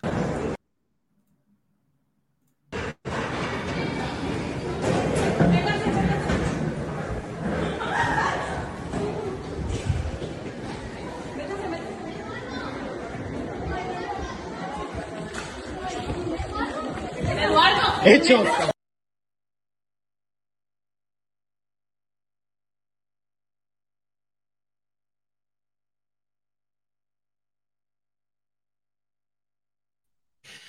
Las cosas siguen, siguen. Aquí veo algunos de sus comentarios. Dicen, mientras no haya víctimas, que se quemen los carros de los eh, narcos. Dicen, si viene en vuelo, ¿dónde llegaría el avión? Meme? Eh, buenos días, espero ya esté. Muchas gracias. ¿Será verdad que en Sinaloa la gente los quiere mucho y ellos los protegen? Hay algunos que sí. El presidente justamente hablaba de eso hace un par de mañaneras, diciendo que sí, sí hay quienes este, los protegen porque se han hecho de una eh, célula, ¿no? Sí se han hecho como de una célula de, este, pues de protección, en donde lo que hacen es que le dan dinero a la gente, le dan comida, le dan despensas, que sí construyen escuelas, que sí construyen iglesias, o sea, y además emplean a la gente que está ahí en, en, la comunidad y esta gente mejora su estilo de vida poniéndose en riesgo, etcétera. Entonces, evidentemente se convierte en una célula de vamos a terminar bloqueando a estas personas para que no sean ellos quienes nos vayan a detratar. Y eso lo hacen muchas personas. Por eso ha sido también muy complicado, por ejemplo, en días de Navidad, días de Reyes, que sí regalan, regalan cenas, que sí regalan juguetes, o sea, sí realmente es una estrategia de comprar a la ciudadanía, de convencerlos de que si están ellos, están mejor con ellos a que si no estuvieran. O sea, es una estrategia complicada al respecto de esto. Y esto evidentemente pone en riesgo este, las estrategias de seguridad porque volteas a ver lo que está pasando y la gente no te dice nada, la gente no suelta prenda, la gente los está cuidando porque siente que pondría en riesgo eso que han tenido cuando están estas personas. Entonces, sí hay, no podemos generalizar, no son todos, pero sí hay muchos que llegan a estas estrategias de protegerlos de este de, cuidarlos, de no decir nada, de quedarse callados, también por el tema de no me quiero meter en problemas, porque entienden las consecuencias de esto. No solamente es quedarse sin, que sin la despensa, que sin los juguetes, no solamente es eso, sino es un tema de pueden perder la vida, donde se enteren que abriste la boca y que dijiste dónde estaba, que lo viste, que diste información, etcétera, etcétera, te van y te matan. Eso es lo que pasa. Entonces, sí existen muchísimas cosas que, alrededor de esto, desde las fuentes de trabajo, desde la corrupción, o sea, existen muchísimas cosas que están ocurriendo y que complican, evidentemente, el que se pudieran llegar a, este, a detener a estos criminales de una forma inmediata o que se pongan a, este, a realmente a, hacer las cosas. Entonces, aquí sí quiero este, dejar esta parte clara, eh, porque evidentemente les va a, brincar a muchos, este, que, que sí brinca un poco el que tengamos a estos criminales que duran mucho tiempo. Hay quienes insisten en que las cosas pues eh, no van a cambiar, como ya ustedes lo escucharon, que la detención de Ovidio en realidad pues no es tan importante. Entonces, si la detención de Ovidio no es tan importante, ¿por qué mucho tiempo estuvieron con él? Es que no lo quieren detener, es que Ovidio es Ovidio. O sea, solamente por el apellido, porque es hijo del Chapo Guzmán, porque esa es otra cosa que también hay que analizar. Este, o sea, creo que cuando volteamos a ver todo lo que ocurre en el marco de las detenciones y cómo reaccionan políticamente a esto, me he estado poniendo a ver algunos tweets y hay una que otra persona que sale a decir que ojalá y venga este, más seguido Biden para garantizar las detenciones de estos este, criminales, otros ponen en otros tweets que si se hubiera logrado la detención de este de Ovidio Guzmán desde el jueves negro del 2019, pues entonces ya no se habría tenido esta consecuencia. Creo que no logramos entender cómo funciona esto. Creo que hay muchas personas que no logran entender que estamos hablando de vidas. Hasta este momento, evidentemente, hay como un toque de queda por supuesto que hay como un toque de queda en Sinaloa, es un hecho, pero pues no hay una, vean por ejemplo, a Marieto, o sea, Marieto dice, a Ovidio lo detuvieron con abrazos o balazos. Les digo que eh, está esto como, ¿cómo les explico? Es una, es una de esas estrategias que nada más uno no entiende. Empiezan a sacar comentarios que, este, que, que empiezan como a sacar la maroma échense esta, o sea, lo estoy viendo en este momento, de sacan el tweet por ejemplo, sale Marieto y dice, a Ovidio lo detuvieron con abrazos o balazos. Y luego, felicidades a las Fuerzas Armadas, sin duda están del lado de los mexicanos. Una pregunta, Vicente, ¿López sabía del operativo? Porque me acuerdo que el pasado no se enteró. Creo que Marieto son esas personas y, justo les dije, es, este reflejo del odio de la oposición, es este reflejo de la oposición que no, nada le cae bien, nada le cae bien y Marieto está incluido en esa lista, porque la, la, el operativo pasado fue un operativo que se hizo completamente desorganizado, fue un operativo que el presidente tuvo que frenar y él tuvo que asumir las consecuencias de los errores de otros. Apenas estaba entrando la administración, no había todavía un orden en materia de seguridad, estaban todavía haciendo cada quien lo que quería por su cuenta, etcétera, y eso evidentemente es lo que colapsó ese operativo, que además se hizo a las 3 de la tarde. Entonces estaban enojados, pero después también se enojaron cuando el presidente le da todo el apoyo a las Fuerzas Armadas y dijeron, y el presidente decía que las Fuerzas Armadas estaban del lado del pueblo. Entonces también se enojaron de eso. Y ahora salen a decir que las Fuerzas Armadas están del lado de los mexicanos, pero el presidente no. O sea, todo está mal, ¿me explico? O sea, para ellos todo está mal. Un día sí está mal, al otro también está mal, todo está mal. Nunca van a estar felices, nunca van a estar contentos, nunca. Y, y, es, llegar a este punto de intentar ponerlos contentos, creo que ya es algo inalcanzable y además, supongo, ya diría yo, completamente aburrido. Eh, es, es, es, es buscarle como intentar convencerles, cuando en realidad creo que a estas alturas ya no hay manera de siquiera que empiecen a entenderlo porque no lo quieren hacer, no quieren entender cómo funciona la administración, no quieren entender cuáles son las estrategias de seguridad, simplemente no quieren entender nada.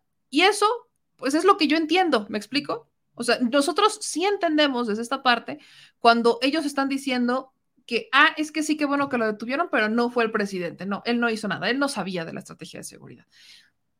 ¿Quién es el equipo que detuvo a Ovidio? ¿Quién es el equipo que dijo, ah, voy a detener? O sea, ¿quién es el que armó la estrategia? ¿Me explico? Parece que en realidad eh, estamos, este, eh, eh, estamos de verdad viendo cosas que uno dice, no hay manera. Vean también esto, por ejemplo. Cayo de Hacha comparte un tuit de Héctor de Mauleón, ¿no? Donde Héctor de Mauleón sube este video en donde eh, empieza, eh, obviamente, ¿no? Dicen, esto es brutal y estamos hablando de niños. Vean este video. Pues la bello. De verga, eh.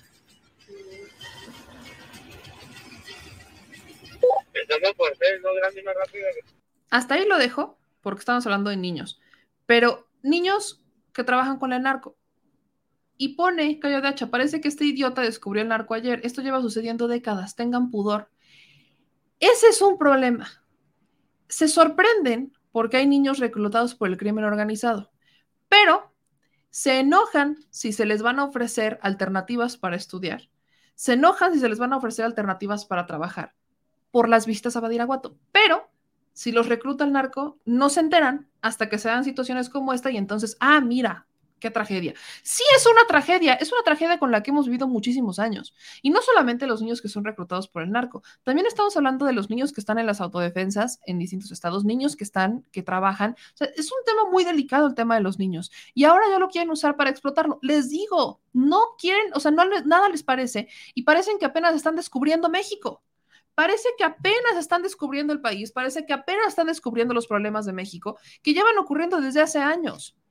Y evidentemente, eso es un tema donde hay que actuar, hay que sacar, hay que quitarle a esos niños al crimen organizado. Es más, es de ahí donde vienen las estrategias de seguridad de vamos a incrementar los, el programa de jóvenes construyendo el futuro, vamos a, este, vamos a meter el tema de las escuelas, las becas, para que los niños que no tengan el pretexto de es que es por una falta de oportunidades. Pero eso súmenle el tema de la narcocultura, porque eso también es un tema. ¿Y quién fue uno de los principales promotores de la, narcocultura? Peña Nieto. Con con la administración de Peña Nieto se empezaban a, este, literalmente, se empezaron a financiar desde el gobierno federal narcoseries. ¿En cabeza de quién cabe que vas a, que vas a financiar desde las agencias de porque ProMéxico, esta agencia que se supone que promovía a México en el mundo, es de donde salía el dinero para financiar narcoseries. Y eso provocó que muchas personas tuvieran de por sí inconscientes, ahora súmenle que les das contenidos romantizando la narcocultura. Y esos contenidos no los ven solo para adultos, sino que los comparten con los niños porque consideran que es un programa familiar. Yo no sé en cabeza de quién cabe. Entonces empiezan a ver ese tipo de programas y los niños en su entorno, en sus problemas diarios, etcétera, etcétera, empiezan a decir que quieren ser narcos cuando sean grandes, porque es una figura que está bien guapo, que tiene muchas mujeres bien guapas y que tiene mucho dinero y que no pasen ningún tipo de problema y que tienen manera de imponer respeto y que la gente lo respete. Entonces, imagínate a un niño que ve todo el tiempo que su familia hay violencia familiar, que ve que la única manera de hacerse de respeto es con un arma y matando gente. Imagínate eso y ahora romantízalo y diles que además vas a tener muchas mujeres y que va a estar guapísimo y que hasta te van a te van a hacer caso las autoridades y los vas a tener comiendo de tu mano. Imagínate ese escenario. Evidentemente, cuando volteas a ver ese escenario, te quedas sin muchas opciones, sin muchas alternativas. Y volteas y lo primero que encuentras es a los niños que dicen, yo quiero entrarle, lo quiero hacer desde ahorita. Y cuando empiezan a escuchar las historias del Chapo y las historias de todos ellos que empezaron desde chavitos, quieren entrarle. Y eso tiene años pasando, pero ahora se sorprenden porque es que hay videos. Entonces, si antes no había videos, no pasaba. ¿O cómo? Pregunta seria. Porque ahora hay videos, pero si antes, como antes no había videos, pues entonces no, no ocurría, ¿no? Estábamos todos como de, ah, no, pues no, no pasa nada. Creo que hay un gran problema, gran, grandísimo problema en cuanto a la percepción de estos temas. Honestamente, siento que, a veces como que no, no logramos entender la, la problemática real y parece parece que, este, que la gente eh, como que está despertando, ¿no? Como que, ah, mira, apenas me di cuenta de esto. Honestamente creo que hace falta mucha más conciencia y que sobre todo la gente debería de estar volteando a ver y decir, épale, creo que aquí las cosas las tenemos que hacer de forma distintas, completamente distintas. Acá este, veo todavía más tweets, por ejemplo, Carlos Hidalgo dice, en su momento se habló de una derrota del gobierno ante el narco cuando fue liberado Ovidio. Hoy la captura de uno de los hijos del Chapo es un triunfo en toda la extensión de la palabra y un golpe en la mesa de AMLO en Culiacán. Acá en otros tweets dicen, recapturan a Ovidio Guzmán después de una mañana violenta en Culiacán. Autoridades federales llevaron a cabo la detención en el estado de Sinaloa de Ovidio Guzmán, alias el ratón e hijo del Chapo Guzmán. Eh, esto está, también Aristegui Noticias confirma la recaptura de Ovidio Guzmán citando a fuentes federales. Todas las fuentes que tenemos son federales, diciendo que efectivamente solamente falta como la, la, la confirmación oficial por parte de la Secretaría de Seguridad los aeropuertos de Culiacán, Mazatlán están y los Mochis, perdón, están informando a través de Volaris que pues se cierran completamente los aeropuertos, los vuelos de y hacia esos destinos se encuentran completamente cancelados. Esta suspensión de actividades puede ocasionar distintos retrasos y cancelaciones a la red, a las rutas. Para Volaris, pues obviamente ponen sobre la mesa la seguridad y evidentemente pues hay una situación en donde pues sí, se están este, resguardando toda la ciudadanía. Perdón que me dio la, la tosedera. Todavía no hay confirmación de las autoridades del gobierno federal, estamos esperando esto, pero pues las imágenes son, son importantes. Este, se habla, aquí hay otro de, este video de eh, la detención de Ovidio, en donde pues el ejército mexicano pues está evidentemente lo detienen. Y también saben cuándo se da esto. Si hablamos de tiempos importantes, se da a días de que inicie el juicio en contra de Género García Luna. Y recordemos que en realidad uno de los que inicia todo esto es nada más y nada menos que el Chapo Guzmán, ¿no? Recordemos justo esta parte en donde evidentemente, creo que también hay que, hay que decirlo con todas sus letras, este, hay una, hay una expectativa importante por ver qué es lo que va a pasar con el juicio de Genaro García Luna, quiénes van a hablar, quiénes no van a hablar. Y si todo inició con el juicio del Chapo Guzmán, pues viene también la detención de Ovidio Guzmán.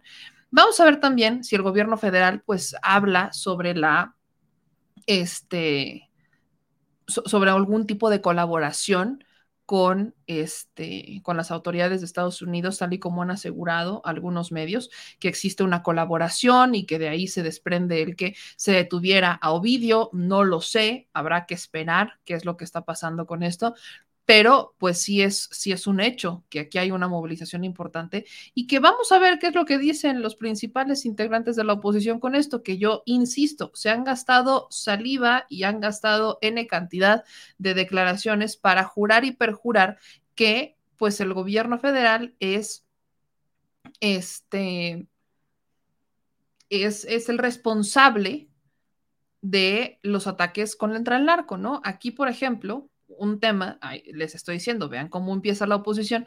Xochitl Galvez, la tía favorita del señor productor, Xochitl Galvez dice, mi solidaridad con los habitantes de Culiacán, quienes están viviendo horas de incertidumbre. Lamentable que tras horas de terror con balaceras y bloqueos en esta ciudad, el comandante supremo de las Fuerzas Armadas diga que no sabe cómo están los acontecimientos qué, lamentable, volvemos con el tema de Xochitl Galvez, que una mujer ingeniera que no sabe cómo, cómo está el tema de la oxidación de metales, además, eh, no sepa que también hay cuestiones que no se deben de decir, y mucho menos cuando todavía no estás al 100% seguro de que se logrará la detención o no, porque cuando el presidente habla es a las 9 de la mañana y mientras está todo ese trayecto, los que están informando son otros, ya le informan cuando termina la conferencia de prensa, le van pasando sus notitas.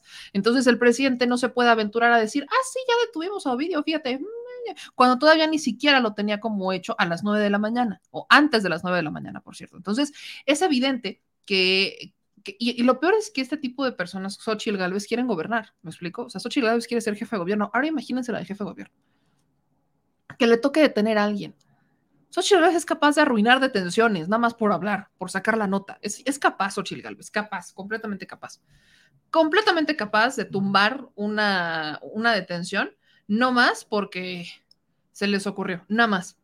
Ahí les va. La conferencia de prensa del Gabinete de Seguridad se va a llevar a las 12.45. Ya pusieron ahora prácticamente eh, cuarto para la una. Se va a llevar a cabo la conferencia de seguridad del Gabinete de Seguridad para pues confirmar qué es lo que pasó con el caso de Sinaloa. Nosotros la vamos a estar transmitiendo más adelante, pero si nos permiten, todavía tenemos que hacer muchísimo trabajo, sobre todo en este momento tenemos que hacer también trabajos para el 11 y es una hora las que nos tendríamos que aventar, que bueno, si quieren me puedo aventar una hora más de programa, ya que más da, pero creo que es importante que eh, demos espacio a que las autoridades, obviamente, este, den la información y que sea la conferencia, o sea, la conferencia es a las 12.45 y que nosotros estemos este, pendientes. Todavía hay mucho trabajo que hacer, tenemos que sacar muchas notas para este. Eh, la Mexico News, también tenemos que sacar muchas notas para 11 Noticias Digital. Entonces, vamos a estar pendientes. Aquí eh, nos vemos en una hora más cuando sea la conferencia de prensa para actualizar esta parte y ver cómo reaccionan las demás este, pues los demás compañeros de la prensa que andan medio andan medio entre azul y buenas noches. Entonces, pues creo que creo que va a ser un día interesante en cuanto a la información, sobre todo porque yo sí pregunto, ¿qué va a hacer la oposición en este momento? ¿Qué, qué van a hacer eh, en estos días? ¿Qué, ¿Qué, más van a decir? No sé, honestamente ya no encuentro eh, no, no, encuentro qué otra cosa pudieran llegar a decir en la oposición. Lo importante es que no salgan de sus casas si ustedes están en este en, en, Culiacán o están en la zona, también en Nayarit están cerrando todas las, o sea, están, están tomando precauciones en otros estados cercanos a Sinaloa para este, evitar que les termine pegándose a ellos la seguridad. Entonces en Nayarit ya se empezaron a tomar ese tipo de, este, de precauciones, ya se empezaron a trabajar ese tipo de cosas. Entonces creo que también es importante que, este, que tengamos esto sobre la mesa y que este pues hay, hay, que, hay que tenerlo pendiente, ¿no? Eh, dice y María Reyes, voy con algunos de sus comentarios. ¿Y por qué no da información de la hermana criminal de Xochil Gálvez que diga quién la ayuda a ese criminal secuestradora? Eh, Arlequín dice no salgan de sus casas y vienen en cualquier parte de México, solamente es el tema de Culiacán hasta que se confirme que todo está mucho más tranquilo, pero todavía esto no se ha confirmado. El gobernador del estado de Sinaloa está pidiendo a la gente que no salgan de sus casas. Ya le preguntamos a nuestra gente linda que por favor, si ustedes viven en la zona, nos digan cómo están, qué es lo que está pasando y que por favor se mantengan en resguardo para que este, pues ustedes no, no estén eh, en, riesgo, ¿no? Se suspendieron las clases, se suspendieron los trabajos en, todos lados, o sea, todos están trabajando en casa, la mayoría trabajando en casa y la otra parte pues también están este, eh, en sus casas, los niños en las escuelas, etc. Entonces, por favor, vamos a estar pendientes y en un momento más les estaremos confirmando qué es lo que dicen las autoridades. Por lo pronto, los dejo con el clima. Y regresamos en un momento más con la confirmación de las autoridades al respecto de este operativo que se dio en el estado de Sinaloa, particularmente en Culiacán. No se les olvide compartir este video, no se les olvide seguirnos en todas las redes sociales y les repito, nos vemos en una hora para la conferencia de prensa de la Secretaría de Seguridad, donde tendremos muchos más detalles sobre esta detención de, eh, uno de los chapitos y qué es lo que sigue. Vamos a, ver qué es lo que dan la, las autoridades. Yo soy Me llamé, los dejo con el clima y nos vemos en una hora, así que pónganle alarma a su calendario. A las 12.40 nos vemos por aquí para continuar con más información. Una hora, cronómetro, déjenme ir a hacer unas cosas que tenemos que trabajar para los portales y regresamos. Soy Meme Yamel y no se me vayan, aquí nos, aquí nos quedamos, no voy a cortar la transmisión, este, la voy a dejar corriendo con el video del Bicentenario y nos vemos de nuevo más adelante para continuar con esta cobertura.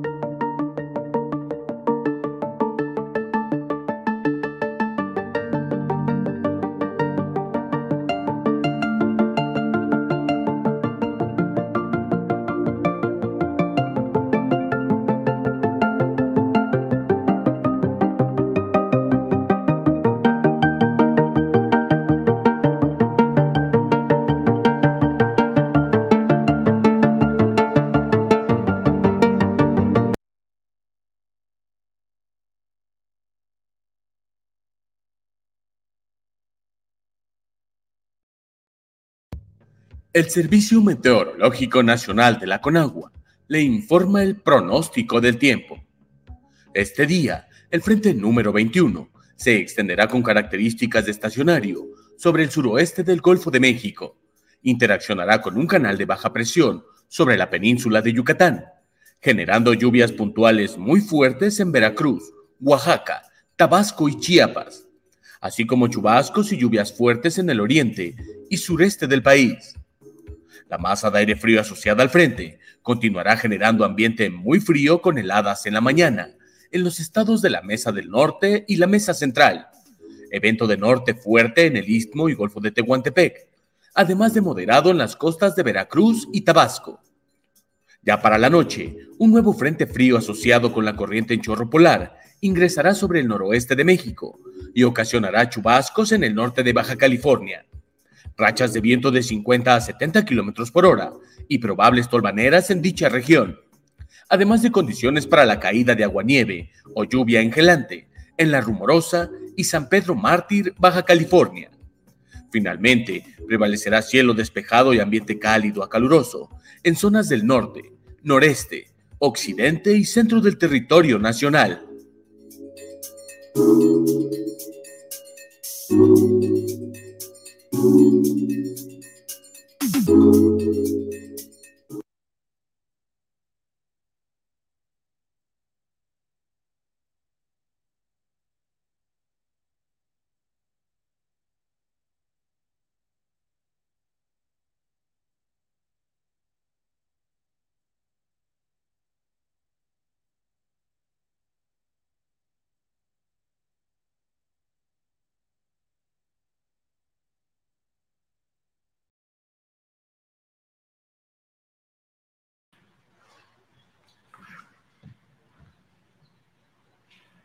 Esto es muy bueno. No, pero estas cosas no, la, grosería no. Alejandro Encinas va a ver, va a buscar a, a- a Sheridan, porque dice que este, se sintió amenazado. Entonces, por el debate, de todas maneras, se les va a dar protección para que no ande inquieto. Pero miren, estas, todas estas las tenemos, o sea, podemos llegar a 100, pero un compendio. A ver si para dentro de una semana le agregamos otras. Hay que dar de tarea a todos. Pero dice, el cerro estorba. Este es cuando estábamos construyendo el aeropuerto de Santa Lucía, el Felipe Ángeles. Debe que ver un cerro.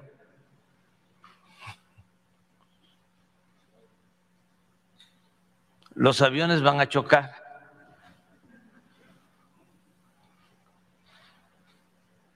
La torre está inclinada.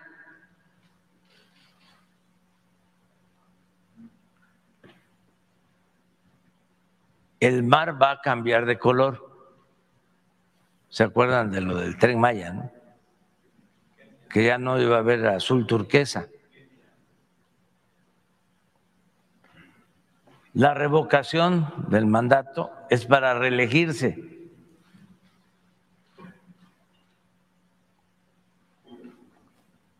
Compren dólares.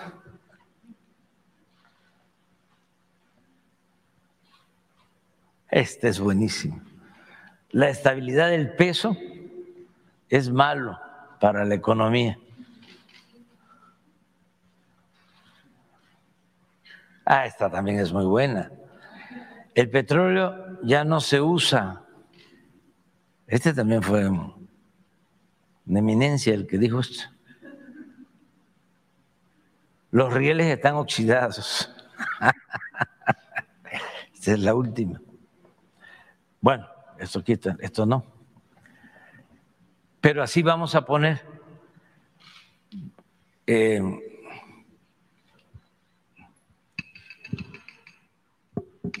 este, sí, un todas. Eh, hay que poner, eh, hay un filósofo que es diputado por Coyoacán, sí.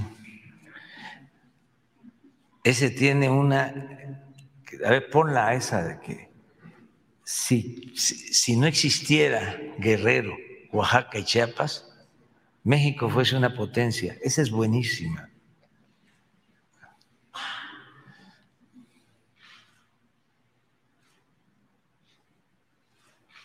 Presidente. ¿Con quién? Ah, parece que ayer eh, hubo un enfrentamiento, hoy en la mañana, la- temprano, nos informaron, este, y perdió la vida el dirigente de este grupo. Eh, fue un- una acción conjunta. Creo que en este caso intervino eh, la Fiscalía General de la República con eh, la Policía Estatal. Esto en Ciudad Juárez. Esa es eh, la información que nos dieron hoy en la mañana, pero seguramente va a informar el gobierno de Chihuahua. Ah, espérense. ¿Ya? No, presidente. Bueno, si gusta. Más fuerte, pero- Esto es buenísimo. Si México no tuviera que cargar con Guerrero, Oaxaca y Chiapas, sería un país de desarrollo medio y potencia emergente.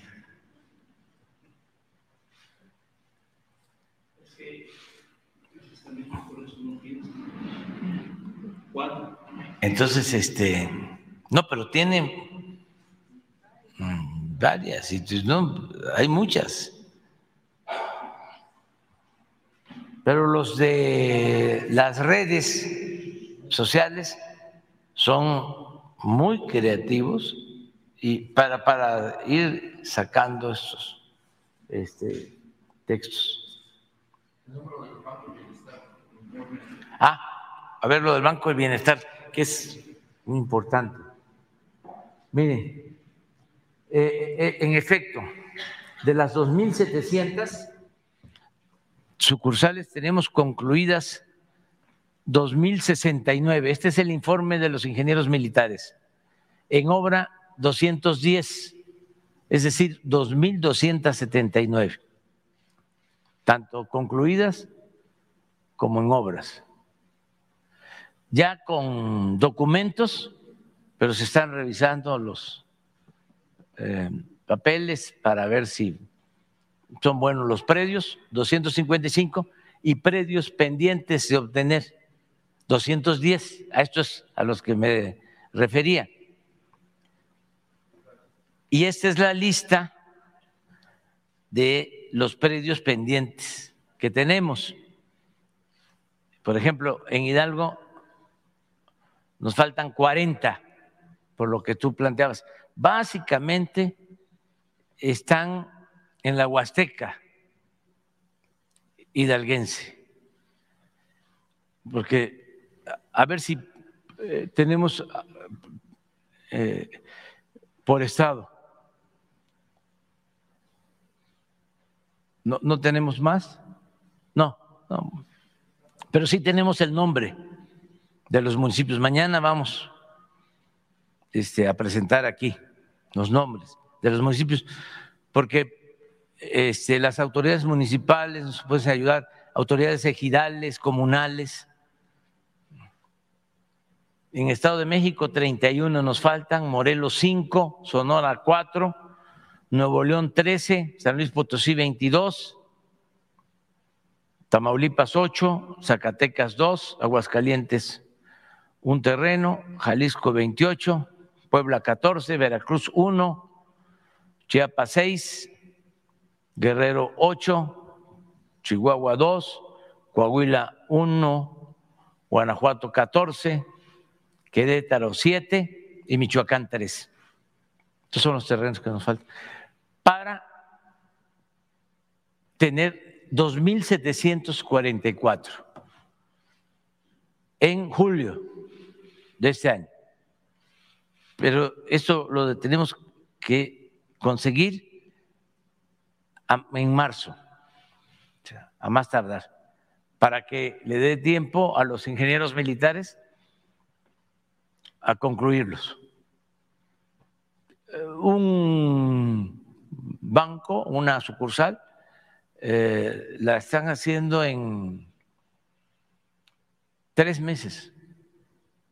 Son de lo más eficiente y para que tengan una idea, el promedio, ya equipado y todo, 5 millones de pesos. Un cuartel de la Guardia Nacional para 120 elementos, 25 millones de pesos, 30 millones de pesos. Cuando dice, ¿por qué alcanza el dinero? ¿De dónde sale tanto dinero? ¿Por qué se hacen tantas cosas? Porque no hay corrupción. Una sucursal de un banco del bienestar en 5 millones, pues no. En los tiempos de la corrupción del periodo neoporfirista, si lo hacían, lo cobraban en 30, en 50 millones y no se concluía en tres meses. Se entregaban los anticipos, se robaban el anticipo ya, ahí quedaba tirado. Ya no les gusta a los adversarios que yo hable de esto, pero ni modo que nos va a producir amnesia o que nos van a contagiar ellos, que se les olvidó todo. Entonces, esto es muy importante. Entonces vamos a dar a conocer los municipios porque eh, un municipio de la Huasteca hidalguense que tiene que ir a Huejutla, ¿cuánto es? Pueden ser dos, tres, cuatro horas a tener ahí la sucursal Sí, presidente, mira, lo, que pasa es de que, bueno, eh, ahí este, los, los que viven ahí, eh, bueno, el presidente municipal, eh, que no es este, obviamente de, de Morena, pues no quería el, banco y bueno, pues ahí la gente se organizó y pues el, proyecto estaba para la comunidad y bueno, ellos compraron el, el, terreno, presidente, ellos fueron los que compraron el terreno y fue posible que se construyera el banco ahí. Y bueno, presidente, eh, ya para eh, sentarme y darle la palabra al siguiente compañero, eh, el año pasado estuvimos este, en dos consulados mexicanos, presidente. Estuvimos en San José, estuvimos en el de Sacramento y bueno, no es con el afán de golpetear al, al secretario, ¿no? Sé que el secretario obviamente pues eh, también tiene que atender otras situaciones eh, que tienen que ver con eh, pues otros países, las relaciones, pero sinceramente pues yo le, yo, yo le quiero hacer la pregunta, ¿qué, ¿qué es lo que se podría hacer, presidente, para atender las situaciones de los migrantes, de los que van a pedir sus citas, que bueno, pues se quejan mucho del tema de que no hay cita. incluso por ahí presente nos denunciaban este, eh, los migrantes que, bueno, pues eh, dicen que le venden las citas, o sea, las, ofrecen en Facebook incluso y las venden a un buen precio, ¿no? Incluso, bueno, pues no sé si por ahí exista o ustedes ya, ya, hayan detectado un tema de, de, tráfico de, citas, así lo, lo, quiero decir, porque, bueno, pues eh, sinceramente eso es como que la, la interrogante de, de los hermanos migrantes, quieren saber por qué no hay una solución en este tema o, eh, sinceramente, pues eh, darles una respuesta eh, eficiente, presidente. Y bueno, también otro tema que es muy marcado, presidente, y bueno, nosotros lo vivimos, porque le, vuelvo a repetir, estuvimos ahí presentes en estos dos consulados, el trato es muy, muy, este, no es muy cordial, para no decir otra palabra, presidente sobre todo con las personas que son este, security, que, bueno, pues se sienten casi dueños del edificio, este, cuando sabemos que es un edificio público y que es parte también del territorio mexicano. Se siente la gente eh, en confianza en entrar en, este, en estos consulados, presidente. ¿Qué es, lo que, ¿Qué es lo que se puede hacer para que se le pueda dar una atención eficiente, presidente, a los, a los hermanos migrantes que solamente hacen trámites, por ejemplo, platicábamos eh, y nos exponían ellos, es que yo solamente vengo a que me tramiten mi matrícula consular para sacar mi licencia y no me den un ticket. No, no hacen otro, otro trámite. Bueno, los trámites ya de, de las actas y lo que tiene que ver, presidente, pues obviamente pues es porque eh, quieren adquirir su doble nacionalidad. Pero, ¿qué es lo que se haría, presidente, para que tendrían eh, los hermanos migrantes una atención eficiente, presidente, de los consulados? Lo primero, pues, es que sigan denunciándolo. Yo no he escuchado ¿eh? que haya tráfico para las eh, entrevistas. Me acordé ahora de un funcionario del periodo neoliberal corrupto que cobraba por audiencia. Este, pero bastante. Para recibir le tenían que dar dinero. Claro que el que este, hablaba con él eh, salía este, con algo, ¿sí? se rayaba un contrato, cualquier cosa. Pero nada más para la este, audiencia había que pagar para que lo recibieran. Esto parece increíble. Pues. Nada más lo repito para que no se olvide. Entonces, que lo sigan denunciando. Yo no he escuchado esta este, denuncia eh, y le tengo mucha confianza a Marcelo Ebrard y a todo su equipo y constantemente están ellos haciendo evaluaciones con cónsules, eh, con embajadores.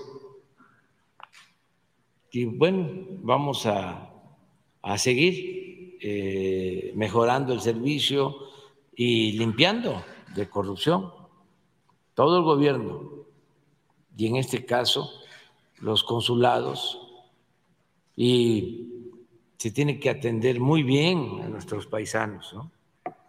Es eh, su derecho, lo merecen, son para nosotros héroes.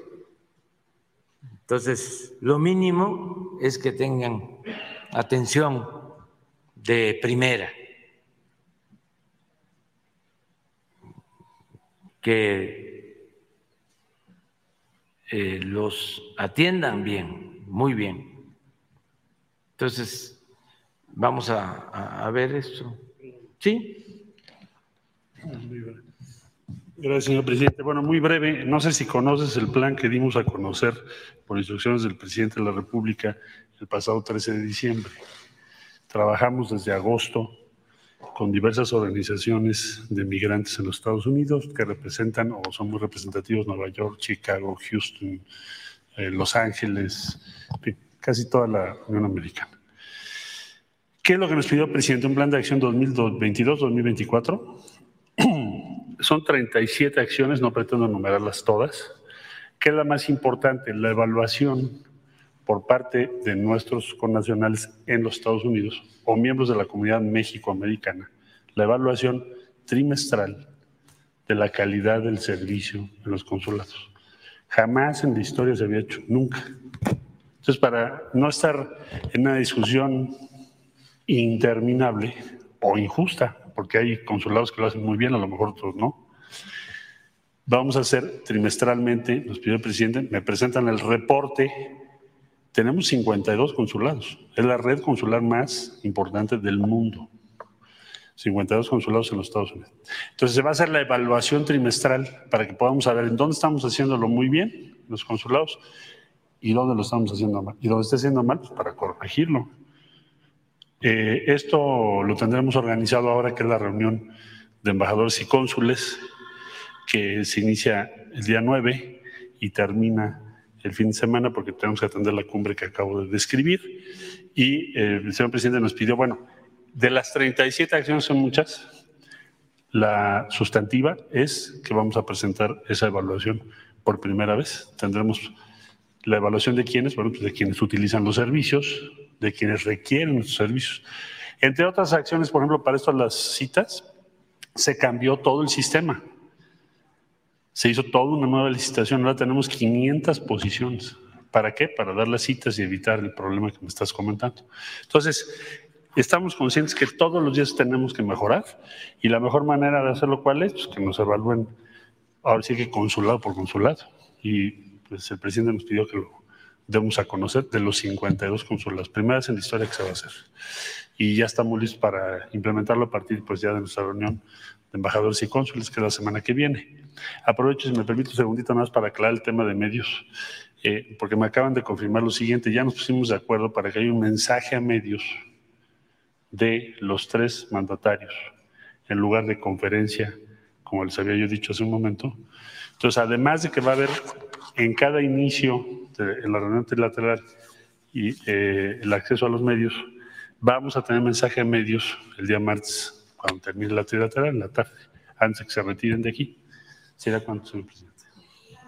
Gracias, presidente. Va Esteban Durán.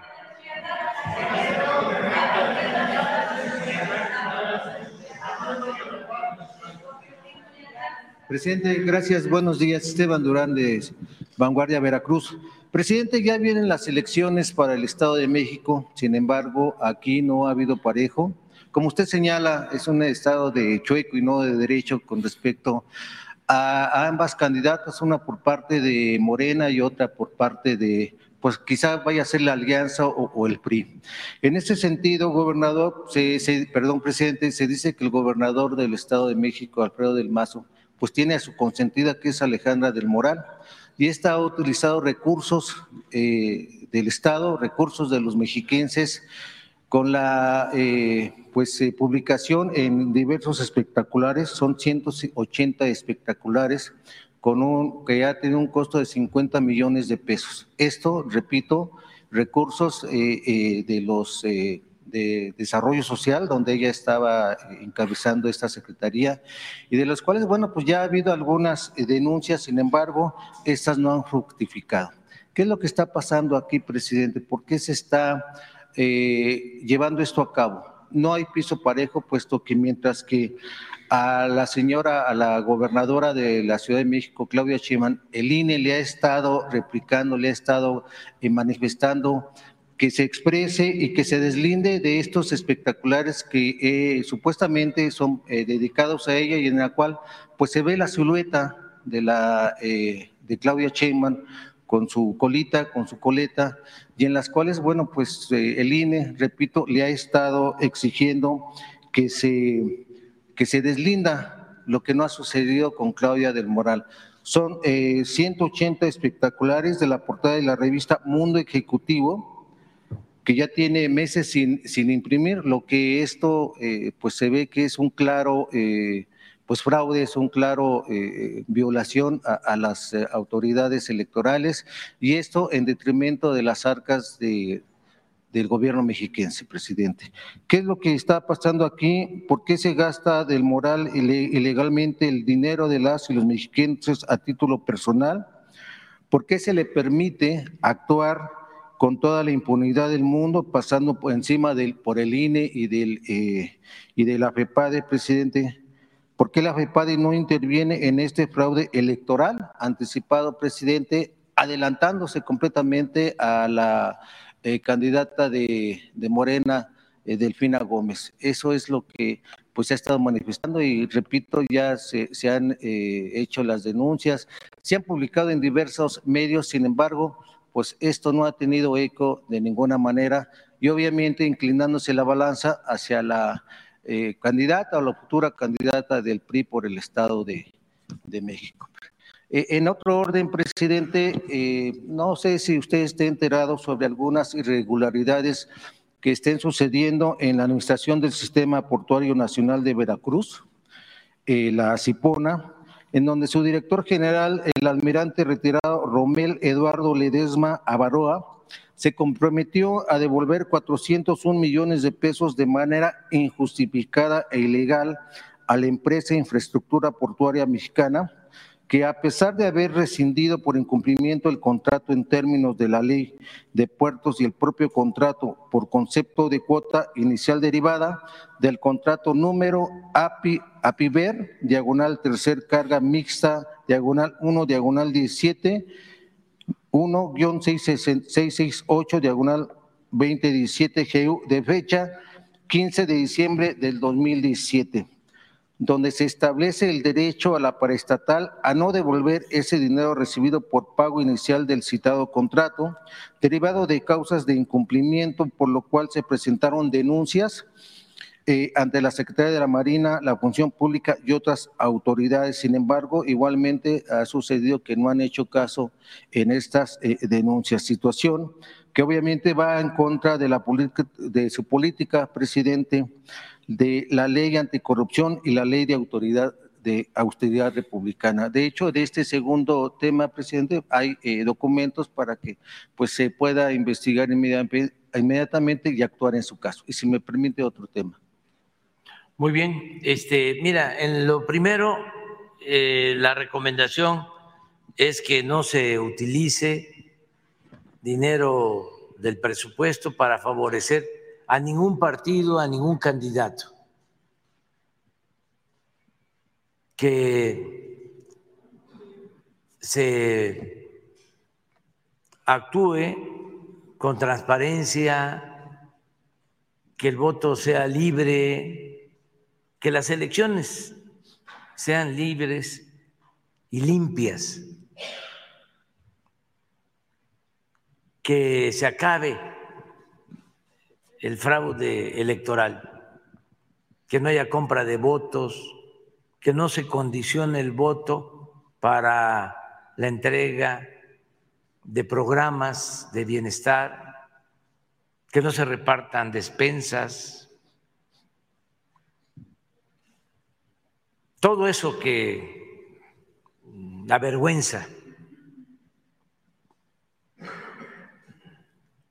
en la elección intermedia federal suscribimos una carta, todos los gobernadores y este del presidente para que se dejara en libertad a los ciudadanos. ¿Se tiene ese, ese documento? Y vamos a, a volver a reproducirlo por estas elecciones que están en puerta, la elección en Coahuila y la elección en el Estado de México. Entonces, pues también decirle a los ciudadanos que denuncien, que no se dejen y no permitir el fraude electoral. Y hay este, instancias, está eh, la Fiscalía Electoral para presentar denuncias, el mismo INE. Hay que acudir a las autoridades y presentar denuncias, pruebas de que se está utilizando dinero de procedencia ilícita, pero la recomendación es que los ciudadanos ayuden para que se pueda establecer en nuestro país una auténtica, una verdadera democracia. Que no se trafique con la pobreza de la gente, que no este, bombardeen con publicidad a los ciudadanos, porque eso ha costado muchísimo, no solo dinero, sino eso ha causado el estancamiento económico del país, porque antes se elegían así a las autoridades, con mucha publicidad. Era como meter al mercado un producto, aunque fuese chatarra. como vender detergente o este cualquier mercancía. Antes, cuando menos se separaba y para las cuestiones públicas, políticas, electorales, se hablaba de propaganda, porque se tenía la idea de que era vender ideas, se tenía el concepto de que se vendía ideas con la propaganda. Pero ya después, publicidad. Ya ni siquiera el término propaganda, porque ya era vender productos. Así eran las campañas modernas. Es como cuando se dejó de usar la palabra, el término, el concepto desarrollo y empezó a predominar la palabra, el término, el concepto crecimiento, que no es lo mismo.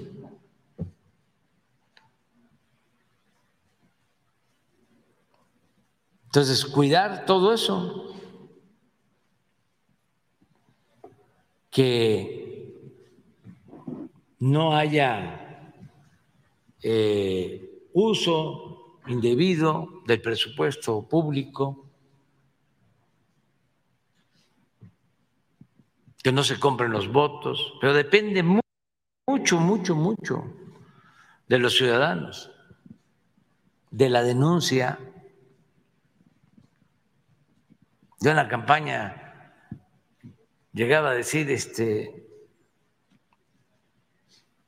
si les llegan a ofrecer que les van a dar despensas entregaban eh, tinacos. Y bollos y patos, chivos, borregos, puercos, cochinos, marranos, cerdos. Así decía.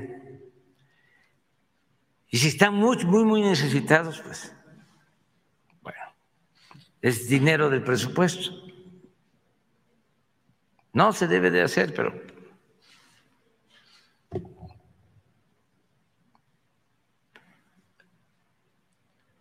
está permitido decir una mentira piadosa. Díganles que sí. Pero a la hora de la hora el voto es libre, es secreto. ¿Y qué tienen que hacer? Pues votar como les dicte su conciencia. Y a estos mañosos hacerles, toma tu voto, toma tu chapotón.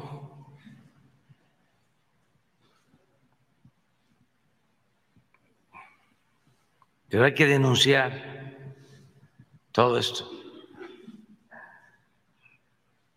Porque eh, existe aún la mala costumbre de la compra del voto.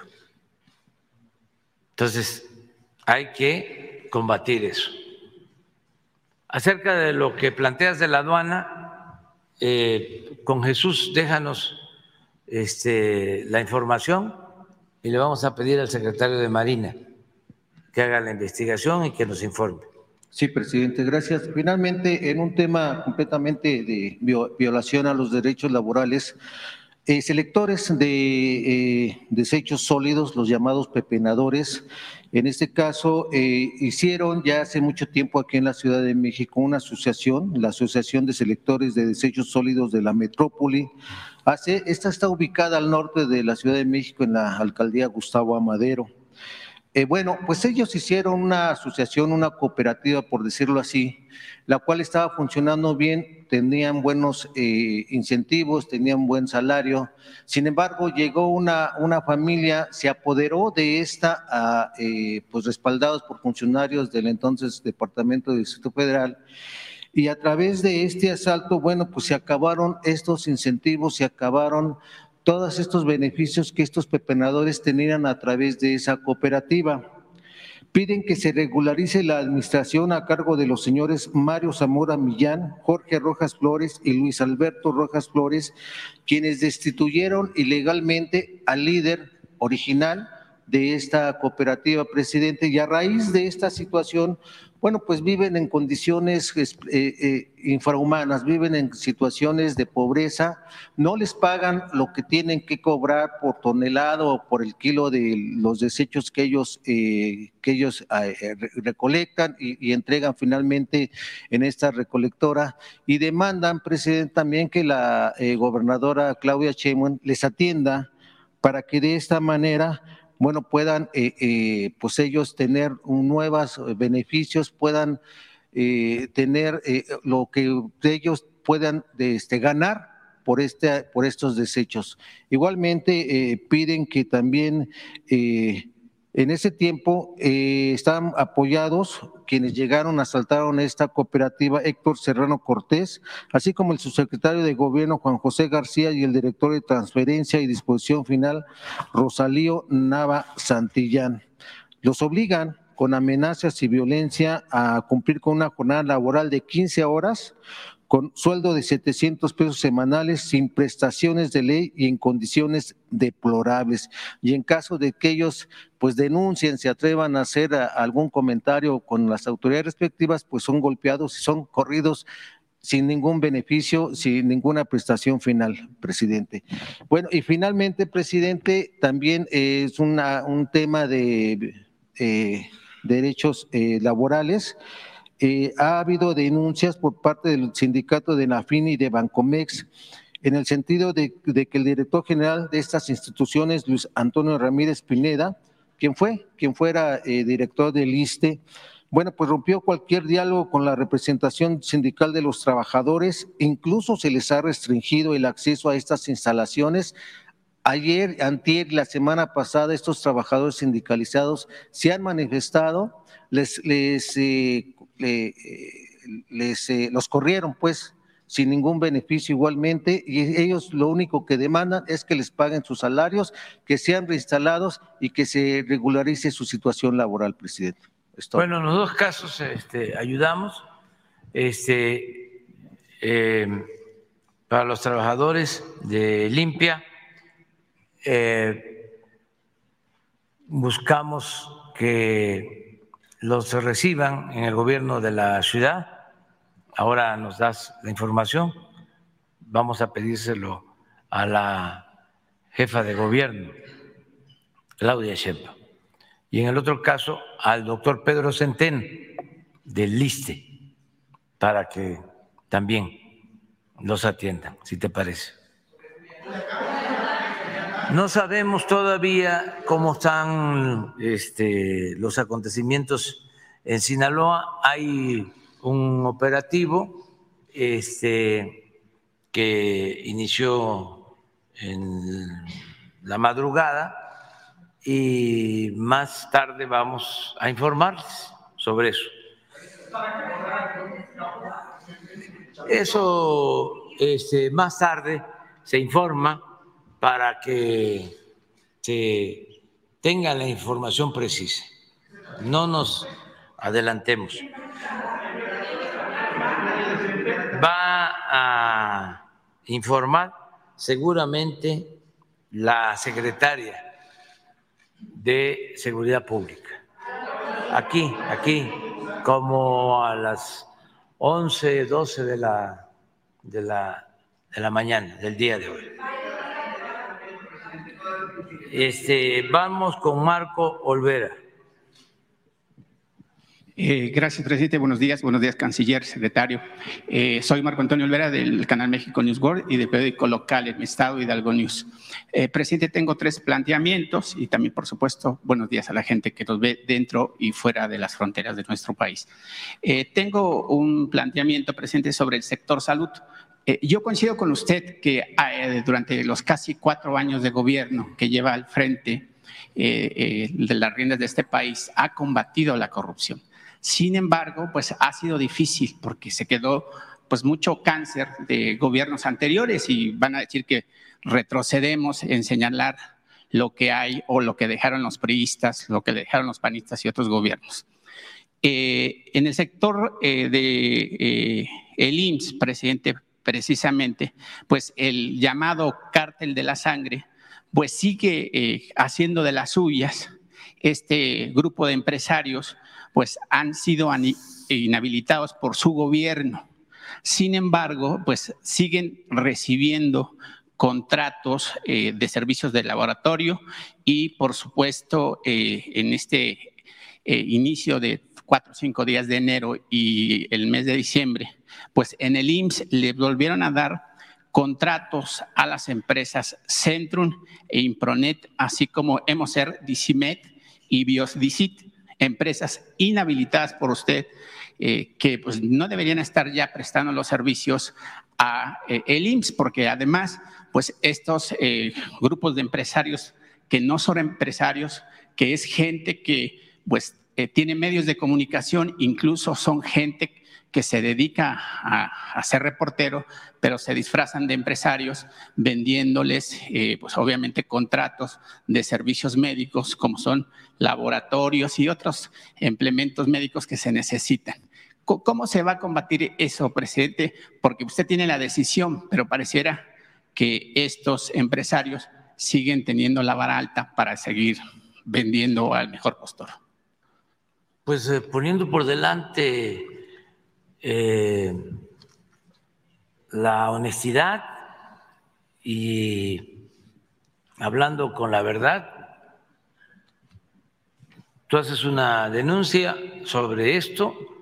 eh, hoy mismo el director del seguro va a informar si hay elementos este, se actúa, se cancelan los contratos, no hay eh, impunidad y mucho menos corrupción. Claro, su gobierno ha, ha llevado esa línea de no corrupción, incluso durante su campaña fue una promesa suya de combatir la corrupción, pero pareciera que adentro estos empresarios disfrazados de, de laboratoristas, de que venden... eh, Sí, pero no pueden, no pueden, porque depende mucho de la dirección. Siempre lo he dicho, si el de arriba es corrupto, todos los demás van a ser corruptos.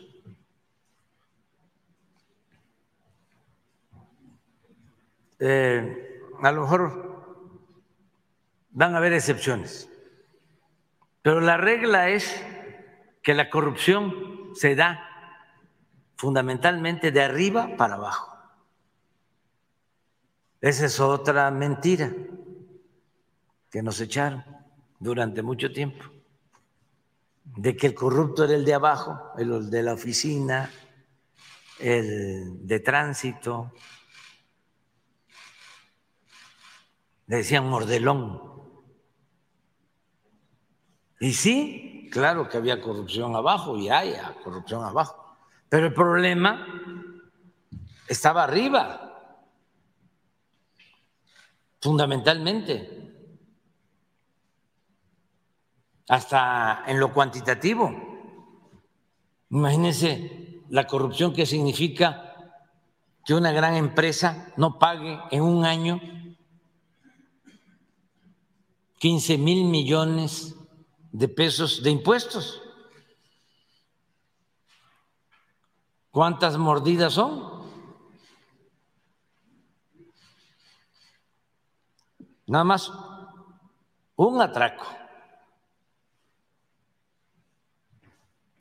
Y nos tenían bien terapiados,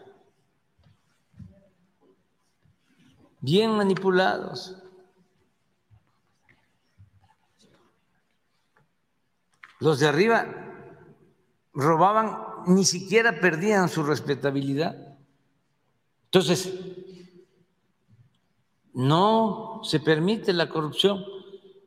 Entonces, si no hay corrupción arriba, no tiene por qué haber corrupción abajo. Claro, hay resistencias y no es fácil, porque estamos hablando de siglos de corrupción.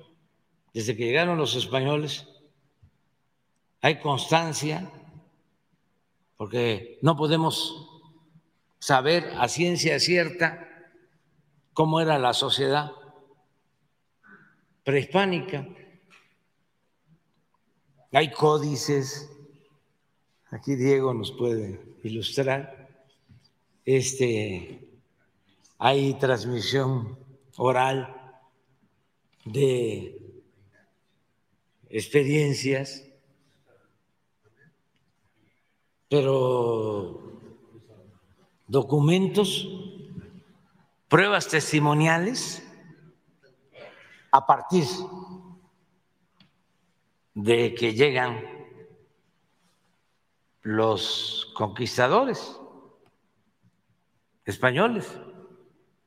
Y hay una prueba testimonial que yo creo que es la principal,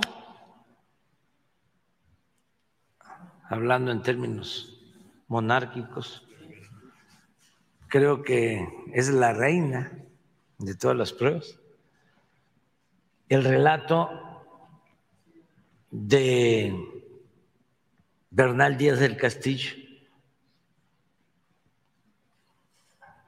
sobre cómo se robaban entre los jefes el tesoro de Moctezuma. Eso está escrito en la historia verdadera de la Nueva España, de Bernal. No creo que haya otro documento,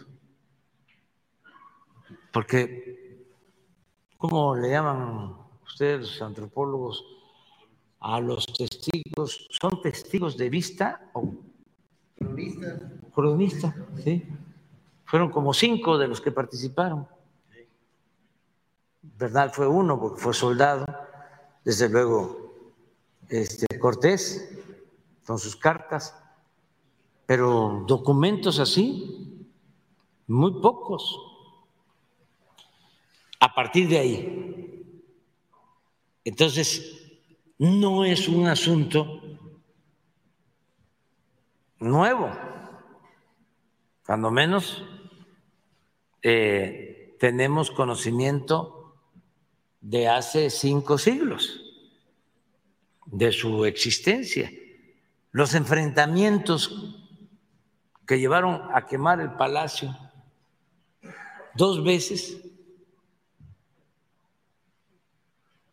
en la época colonial tuvieron que ver con la corrupción, los dos, de pleitos entre el virrey y el arzobispo por las rentas. Sí, cuando se quemó el Parian y el palacio. Entonces, lleva tiempo. Arriba, aclaro, en las cúpulas. Porque nuestro pueblo es honesto aunque Sheridan diga lo contrario. Ok, presidente. Este, nuestro pueblo hay, hay valores culturales, morales, espirituales. Y esos vienen de las grandes culturas y de las civilizaciones milenarias. De ahí traemos una herencia, un legado de honestidad. Y yo no digo que también con eh, la incursión, con la invasión europea, pues no llegara gente eh, de principios, gente honesta. Ahí está el caso de Fray Bartolomé de las Casas, su defensa de los indígenas. Gracias a él, por ejemplo, se logró en 1542, si no me equivoco, las llamadas leyes de Indias, este, para proteger a los indígenas. Y Vasco de Quiroga. O sea, que han aportado mucho. En los últimos tiempos ha sido distinto. El porfiriato eh, fue un gran eh, robo de tierras, de aguas, de minas, de todo en beneficio de una minoría. Después de la revolución continuó la corrupción arriba, no abajo. La gente tiene una concepción distinta. Yo les he platicado de cómo un migrante encontró una cartera en un revistero del avión y como venía en la cartera el nombre del dueño, de repente le habló y le dijo, oiga, perdió usted su cartera, yo la tengo. Este, ¿Cuánto tenía en la cartera? Tres mil, cinco mil pesos. Ah, pues yo la tengo, yo se la mando. Porque venía el nombre del señor, que había perdido la cartera. Un migrante del norte de Veracruz de un pueblo indígena. Deme la dirección y ya se la mando. Y le dice, oiga, ¿por qué lo hace? Ah, porque así me enseñaron mis padres. Porque hay que hacer el bien sin mirar a quién. Y hay otro dicho popular bastante usado, acerca de que si yo eh, doy algo así, ¿sí? voy a recibir más. ¿Sí? Todo eso existía. Ya, ya me voy a ir. Este, entonces, lo vamos a investigar, lo del seguro, y este, hoy mismo, SOE. Que informe, Informa. Sí, rápido, presidente. Sé que ya se tiene que ir, pero le voy a hacer dos planteamientos muy rápidos, breves, sobre la Vox Populi, que no es más que pues, la voz del pueblo, la gente que no ha sido escuchada durante varias décadas anteriores y que son campesinos, eh, ruleteros, enfermeras, padres de familia, afanadoras y madres solteras. Eh, eh, le presenté aquí en esta mañanera hace más de un año, aproximadamente un año, dos meses, la grave problemática que vive Presa Madín, ubicada en los municipios de Naucalpan y Atizapán, allá en el Estado de México. Y que se surte esta presa Madín gracias pues, a los bosques que, que están ahí en, en, el, en el bosque de Gilotzingo eh, hasta este momento, ninguna autoridad ha atendido en lo mínimo las descargas de aguas negras que se vierten a las barrancas, ríos y presas de la cuenca Madín. La Ciudad de México, presidente, hará uso de este recurso no renovable. Se llevarán agua de la presa Madín para cubrir necesidades de esta gran ciudad, nuestra Ciudad de México adicional al abastecimiento de varios municipios del Estado de México encabezadas por eh, Del Mazo. Inclusive, en este momento se construye una planta de tratamiento para el trasagüe de agua a la ciudad, pero, pero la contaminación de la presa eh, Marín con químicos emergentes y metales nocivos es grave. Presidente, ¿cómo eh, abordar ese tema?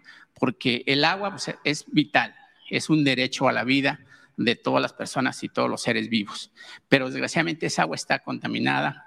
Ahí, por supuesto, ya eh, estas personas recurrieron a autoridades eh, internacionales, inclusive, inclusive se, se generó una comisión para la cooperación ambiental que forma parte del Tratado de Libre Comercio de América del Norte.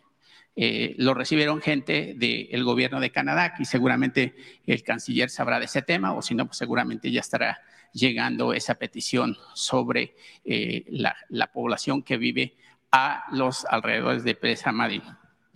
Eh, presidente, ahí, pues obviamente la, la, que está impulsando esto, pues es nada más y nada menos que la señora alcaldesa de Naucalpan, quien va a autorizar un plan de desarrollo urbano donde se van a construir 70 mil viviendas, obviamente privilegiando el cambio de uso de suelo y todo cuanto sea necesario.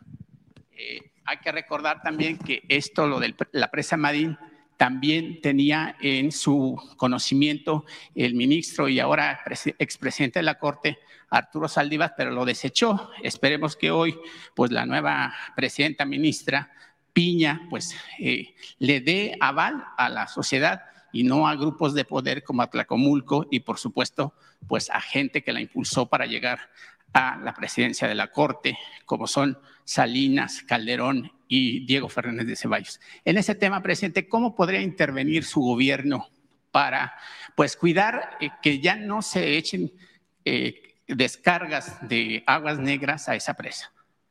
Pues que lo vea la secretaria de Medio Ambiente, este, eh, María Luisa Albores, eh, se lo vamos a pedir.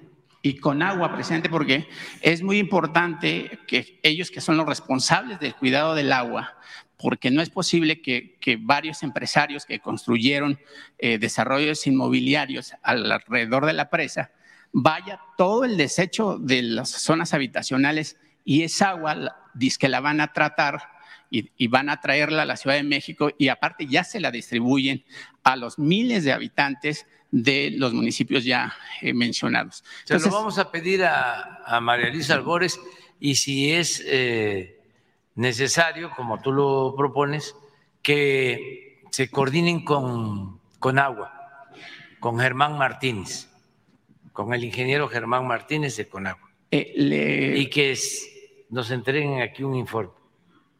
Le, aclaro, presidente, ya tuvieron una reunión, pero en cuanto eh, fue las personas, los batearon y ya después no hicieron caso, este, se olvidaron del tema y otra vez. Y yo creo que no es una cuestión de, de privilegios para unos cuantos, es un derecho a la vida que tenemos todos. Imagínese usted que se quede la Ciudad de México sin agua o que el agua contaminada que llegue a la capital enferme a los más de 8 millones de habitantes que vivimos aquí y el resto que viene de los diferentes estados. Ya te diría con todo respeto, cambia de ejemplo.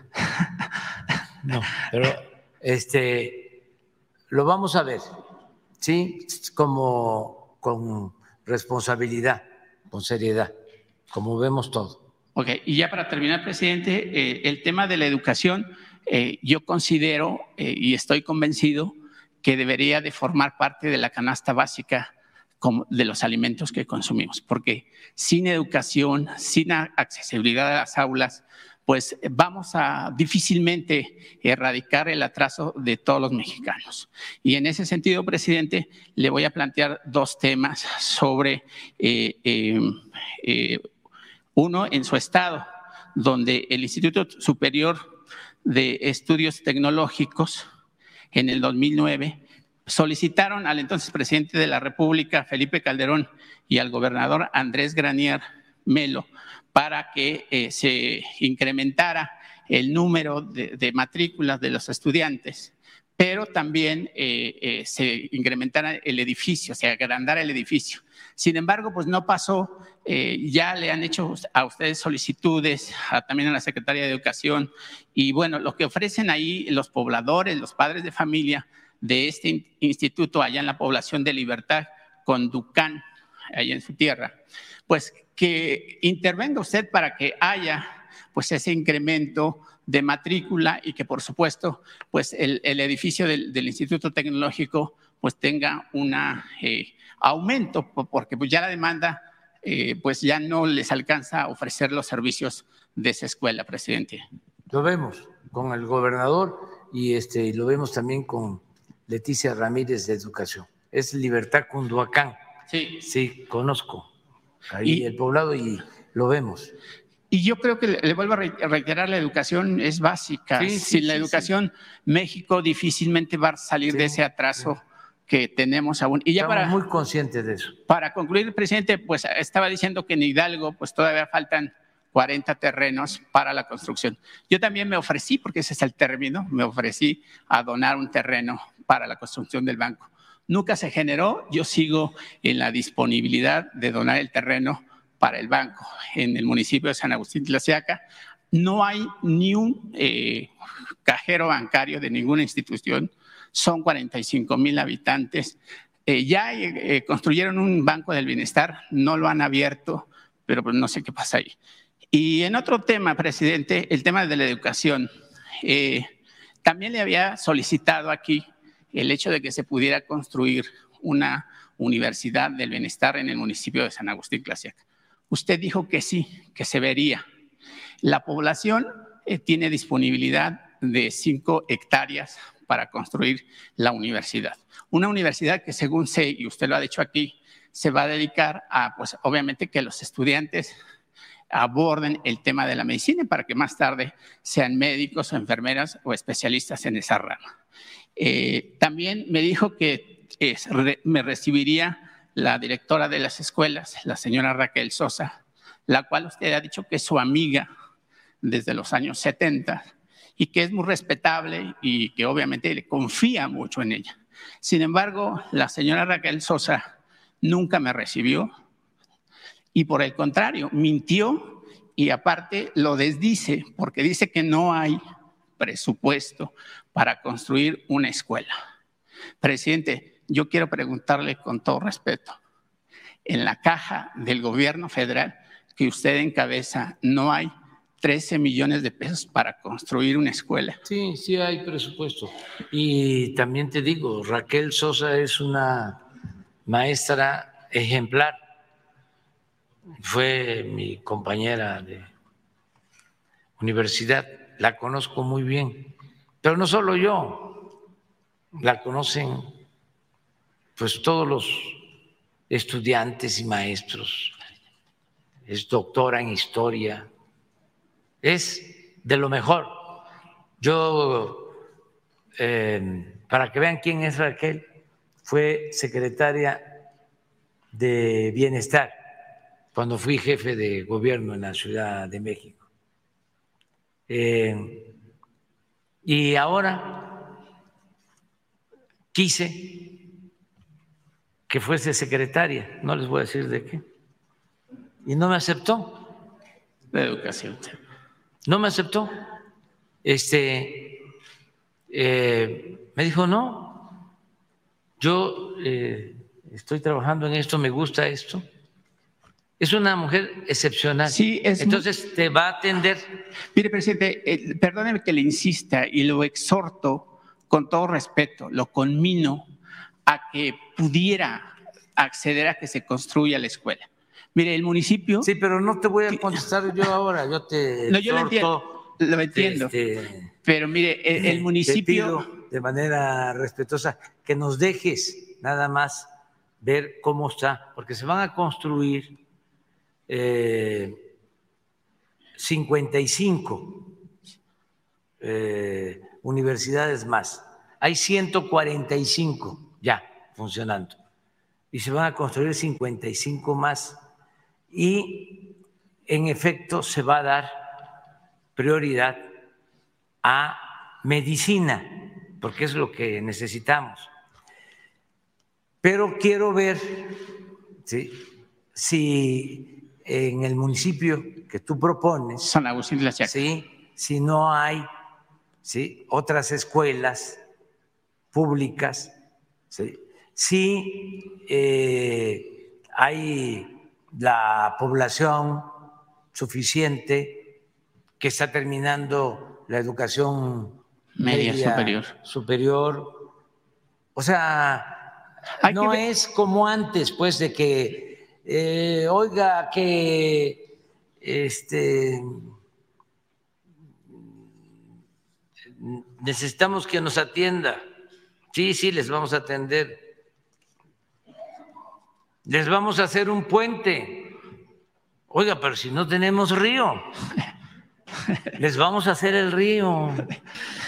Ya regresamos, amigas y amigos, lo prometido es deuda y aquí estamos de regreso para darle cobertura a la conferencia de prensa del Gabinete de Seguridad están por iniciar. De hecho, ya justamente estamos esperando que inicie la conferencia de prensa. Como pueden ver, pues aquí están ya eh, el, preventivo de que va a iniciar en cualquier momento. Así que vamos a, ir eh, previniendo con esto, actualizando con la información que tenemos todavía hasta este momento. Fíjense que ha estado empezando a circular en redes sociales y es que López Dóriga no perdona, ¿no? López Dóriga ni siquiera en tiempos donde se tiene que tener cuidado para la información que se va a dar, ni siquiera en estos momentos es capaz de asegurar, es capaz de verificar la información que va a dar, ¿no? Y este fue el caso, porque fíjense que en sus cuentas de redes sociales, Joaquín López Dóriga comparte eh, este avión, esta fotografía de un avión con un impacto de bala, diciendo que es una aeronave de la Fuerza Aérea Mexicana. Hmm. No, no es. Este, definitivamente no es un avión de la Fuerza Aérea Mexicana. ¿De quién sí es el avión? El avión resulta ser de Aeroméxico. Es un avión de Aeroméxico, no de la Fuerza Aérea Mexicana. De hecho, aquí está el comunicado de Aeroméxico. Aeroméxico dice en este comunicado. Esta mañana se detectó un impacto de bala en el fuselaje de un equipo Embraer 190 que estaba listo para operar el vuelo AM 165 en la ruta Culiacán-Ciudad de México, mismo que fue cancelado por razones de seguridad. El avión nunca inició su carrera de despegue. Tras este incidente se activaron los protocolos de la compañía y se dio aviso a las autoridades correspondientes, con quienes coordinaremos las investigaciones. Los clientes y colaboradores se encuentran a salvo. Aeroméxico reitera que la seguridad de clientes y colaboradores es y seguirá siendo su más alta prioridad. Y aquí están algunas de las fotos, justo la que compartía Joaquín López Dóriga, esta otra fotografía que empieza a circular por aquí y esta otra, ¿no? Son las fotografías que comparte eh, Aeroméxico sobre esta eh, aeronave que resultó este, baleada en este, en este atentado. Bueno, en este operativo, entre operativo y respuesta, etcétera. También empezó a circular un video de quienes estuvieran a bordo de este avión. Estaba por despegar cuando empezaron a escuchar los balazos en la pista y estas son las imágenes de los que estuvieron dentro porque fue dentro de la aeronave.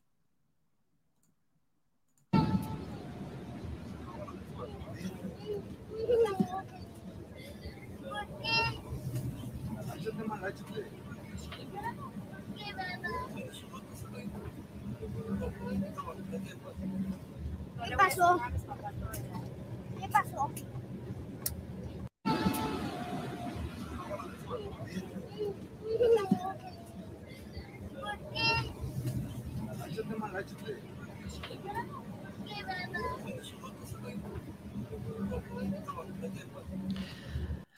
Momentos de terror que vivieron estas personas a bordo de estas aeronaves, que bueno, gracias a Dios no pasó absolutamente nada, pero obviamente pues el, el, asusto, el susto se queda ahí, ¿no?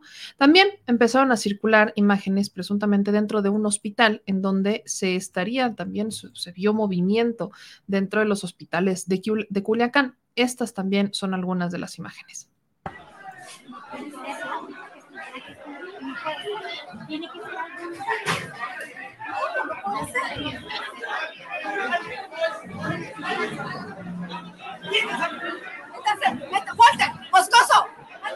¡Walter!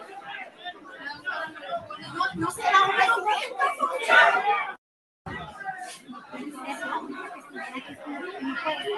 Tiene que ser algo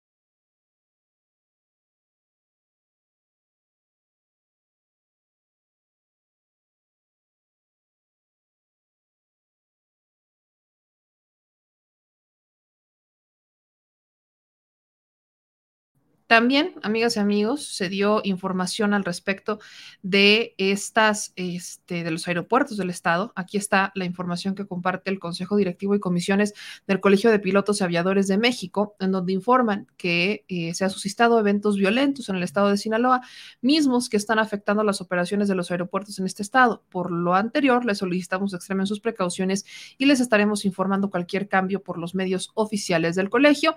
Entonces, pues sí, se sigue manteniendo esta, este, pues este, eh, eh, estos aeropuertos cerrados, hay quienes dicen que estos aeropuertos pudieran estar abriendo a partir de las 2 de la tarde, todavía no es información confirmada, entonces no se dejen este, engañar o no dejen este, caer ¿no? con, estas, este, con esta información que obviamente no está completa.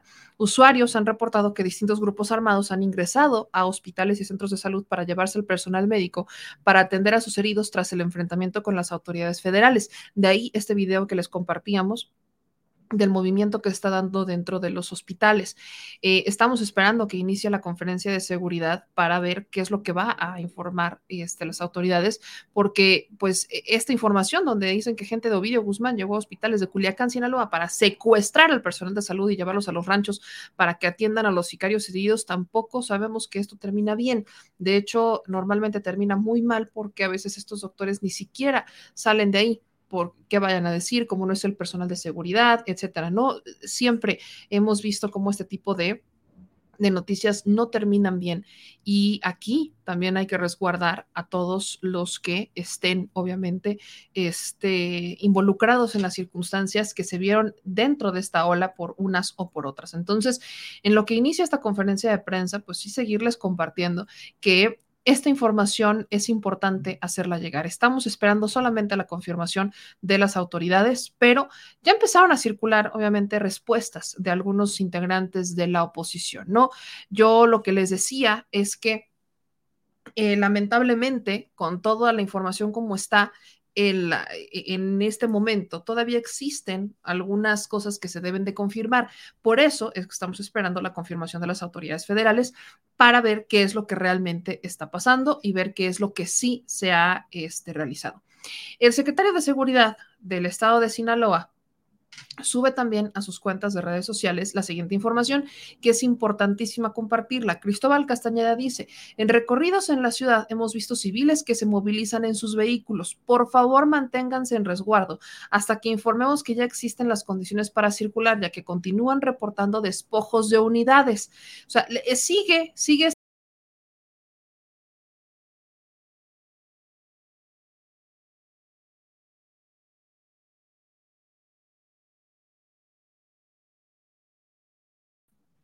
sigue, como les digo, esta petición por parte de las autoridades para que se resguarden la gente, para que por favor se mantengan dentro de sus casas, porque evidentemente pues existe todavía riesgo. Aquí dice el secretario de Seguridad que eh, del estado de Sinaloa, que por favor la gente se mantenga dentro de sus casas, que no salgan, todavía no es seguro salir, así que si mi gente, ustedes están en Sinaloa, si ustedes están en Culiacán, por favor no salgan. Acá, por ejemplo, Ernesto Piña pone, en Culiacán estamos en una zona de guerra, no podemos ni salir de casa, balaceras, camiones quemados, carreteras clausuradas, estamos todos en casa sin ir a trabajar, dice Paul Astorga. También teníamos comentarios como el de Hermelinda, que dice que en su colonia todo está tranquilo. Teresa dice que también todo está tranquilo en donde ella vive. Y un comentario que me brincó, que es de Trendy Decor, que dice que en El Paso, Texas, anda un loco matando gente y que ya están lockdown. O sea, que también se encerraron. Entonces, aguas con esta información, por favor, porque obviamente hay que mantenerse seguros. Ahora, como les decía, ya hubo reacciones por parte de algunos eh, integrantes de la oposición. Lo dije, creo que es eh, importante rescatar cómo son tan predecibles un poco los integrantes de la oposición, porque se enojan cuando no se detuvo a Ovidio ese jueves negro del 2019. Se enojaron cuando no se detuvo a Ovidio. ¿Qué pasó después? Viene un operativo completamente distinto al que se hizo eh, hace en 2019 y ahora los mensajes son, pues ya vimos que era incapacidad del gobierno, no es que, no es que fuera narco, es que es incapaz. o sea, ya se empezó a desarticular esa idea de que el presidente está aliado con el narco porque no detenía a Ovidio, por lo de eh, y por la mamá del Chapo. Ahora ya no es narco, pero es incompetente porque no lo detuvo antes. También dijeron, se los compartía hace, hace una hora, también dijeron que el presidente Andrés Manuel López Obrador, pues evidentemente, este, se esperó a que la DEA le diera la información, porque gracias a la DEA se detuvo a Ovidio. Todavía hay que esperar a confirmar que se dio información de inteligencia por parte de la DEA para realizar esta detención y ver cómo se dio esta colaboración, pero evidentemente es un tema. Este, también, también, este, vimos cómo se dio esta, este, como por parte de la oposición, y, vean esto, que sí se los quiero compartir porque no, no tiene pierde. Este, ¿dónde lo dejé? Aquí lo dejé. Bien, les comparto esta ola de tweets que compartió mi querido Jorge Gómez Naredo, donde hizo una recopilación de las reacciones por parte de algunos integrantes de la oposición. ¿no? E- Empieza el lado sincronizado. Sale Julián Ramentería. A cuatro días que inicia la cumbre de líderes de Norteamérica, abaten al neto y hoy recapturan a Ovidio en Culiacán. Tal parece que el gobierno se pone a trabajar, a capturar delincuentes cada que viene el presidente de Estados Unidos a México. Vaya gobierno que tenemos. ¿Qué les dije hace una hora? Literal, esto es lo que ya esperábamos. Manuel Clutia. De confirmarse la detención de Ovidio, dos cosas serían importantes. Una, felicitar a Lopitos por el operativo ahora sí exitoso. Y dos, que Biden venga cada mes a México para ver si así se detienen a más capos. Luego, Cuadri. López traiciona a sus amigos del cártel de Sinaloa para evitar que Biden lo señale por complicidad y cancele su viaje a México. Regalo de Reyes para Biden. Ay, Cuadri. Fernando Belaunzarán. Hasta que por fin el gobierno de México realizó un operativo contra algún grupo del crimen organizado. Mr. Potus venga más seguido. Les digo, les digo que literalmente esta es una, esta es, esta es una de, todos los días. E- Esta es, esto es algo que ya, ¿qué- ¿qué más les digo? Ya lo veíamos venir, se les dijo, se les avisó e incluso se les repitió. Les dije que esto iba a pasar, que la oposición se iba a poner a hacer este tipo de comentarios. Aquí hay más, espérense. María Scherer, detienen de nuevo a Ovidio Guzmán en Culiacán, Sinaloa. Ahí va otra vez en grande. El operativo desató balaceras, bloqueos y pánico de los habitantes. Regalito para Biden. Y este regalo a Biden será para que se aterrice su Air Force One en el AIFA o de paso pruebe una tlayuda. Eh, Carlos Quiñones, la captura de Ovidio en Culiacán y la muerte del neto en Ciudad Juárez son dos regalos que llegan justo a tiempo para la visita de Biden a México. AMLO quiere mostrar que si se trabaja en el país en contra de la delincuencia, nada es fortuito en política. Nacho Lozano, si lo agarraron, porque Biden visita México. Me pregunto si lo liberarán cuando despegue el Air Force One. Y miren que Nacho Lozano me cae bien. Este Roberto Madrazo, como ofrenda a Biden, le entregan días antes su llegada a Ovidio Guzmán en un operativo apresurado, arriesgando innecesariamente a los elementos de las Fuerzas Armadas y a la población. Capturar a un capo sin estrategias como patear el avispero. Madrazo, dando madrazos. Yo, miren, eh, es, es una cosa muy rara porque el operativo que efectivamente no tenía ni pies ni cabeza es el operativo que se dio en 2019. Ese operativo en el que se tuvieron que echar atrás porque se habían arriesgado vidas completamente innecesarias, ¿no? Entonces, este operativo que tanto le cuestionaron, que los madrazos tanto le cuestionaron, todo, o sea, literalmente solamente falta que digan hashtag todos somos Ovidio. Pero este operativo que se detuvo en 2019, lo cuestionaron muchísimo. Y ahora, y ahora que lo vuelven a, o sea, ahora que recapturan a Ovidio, está mal el operativo porque no hubo estrategia. ¿Qué entenderá Madrazo por estrategia? Yo pregunto. Porque este operativo fue en la madrugada. Y lo único que yo cuestiono es la falta quizás de coordinación con el gobierno del estado para contener a la gente desde antes. Que sí, cuando lo ponemos a analizar, podemos ver que quizás se pensara que el gobierno del estado tenía algún tipo de fuga de información y de ahí la importancia de mejor quedarse callados y esperar que eh, las cosas empezaran a desatar rumbo a la mañana. O sea, hay que ver justamente qué es lo que va a decir la Secretaría de Seguridad, a la cual estamos esperando que inicie la conferencia de prensa, que no han iniciado. De hecho, la conferencia de prensa estaba programada para las 11.20, ya es la una de la tarde y no la han iniciado. Después dijeron que no iba a ser a las 11.20, sino que iba a ser a las 12.45, es la una, y bueno, enos aquí. Así que seguimos esperando el comunicado de la Secretaría de Seguridad y vamos a ver qué pasa. Ahora, ¿cuál es el problema con esto? Que obviamente hay comentarios como este de César que dice, el problema es que nos quedamos con la bronca. Se llevaron a Ovidio, pero la ciudad y otras partes del estado están en caos. Estamos vulnerables, siguen bloqueos, quema de trailers y camiones. Ahí es justamente donde donde se tiene que cuestionar qué es lo que va a pasar, porque es algo que, miren, a Ovidio lo hubieran capturado en la madrugada, en la noche, en la tarde, y algo así va a pasar, ¿no? Algo así va a pasar. Miren, ya empezó el comunicado, vamos a enlazarnos porque ahora sí ya se conectaron y yo sí quiero ver qué es lo que van a decir. Aquí ya abrieron las cámaras de Sepropie, ya abrieron las cámaras de este, este, de esta conferencia de prensa de seguridad, están llegando obviamente, eh, esto fue en las oficinas de constituyentes, no fue en la Secretaría de Seguridad, o más bien no fue en, en, la mañanera, pero ya están llegando los integrantes del Gabinete de Seguridad, ya está llegando la Secretaría de Seguridad, están llegando el, de la Guardia Nacional, está llegando también este, el almirante este, Ojeda, está llegando también el general secretario Luis Crescencio Sandoval. Así que vamos a escuchar este informe, compártanlo porque es importantísimo saber qué es lo que pasó aquí.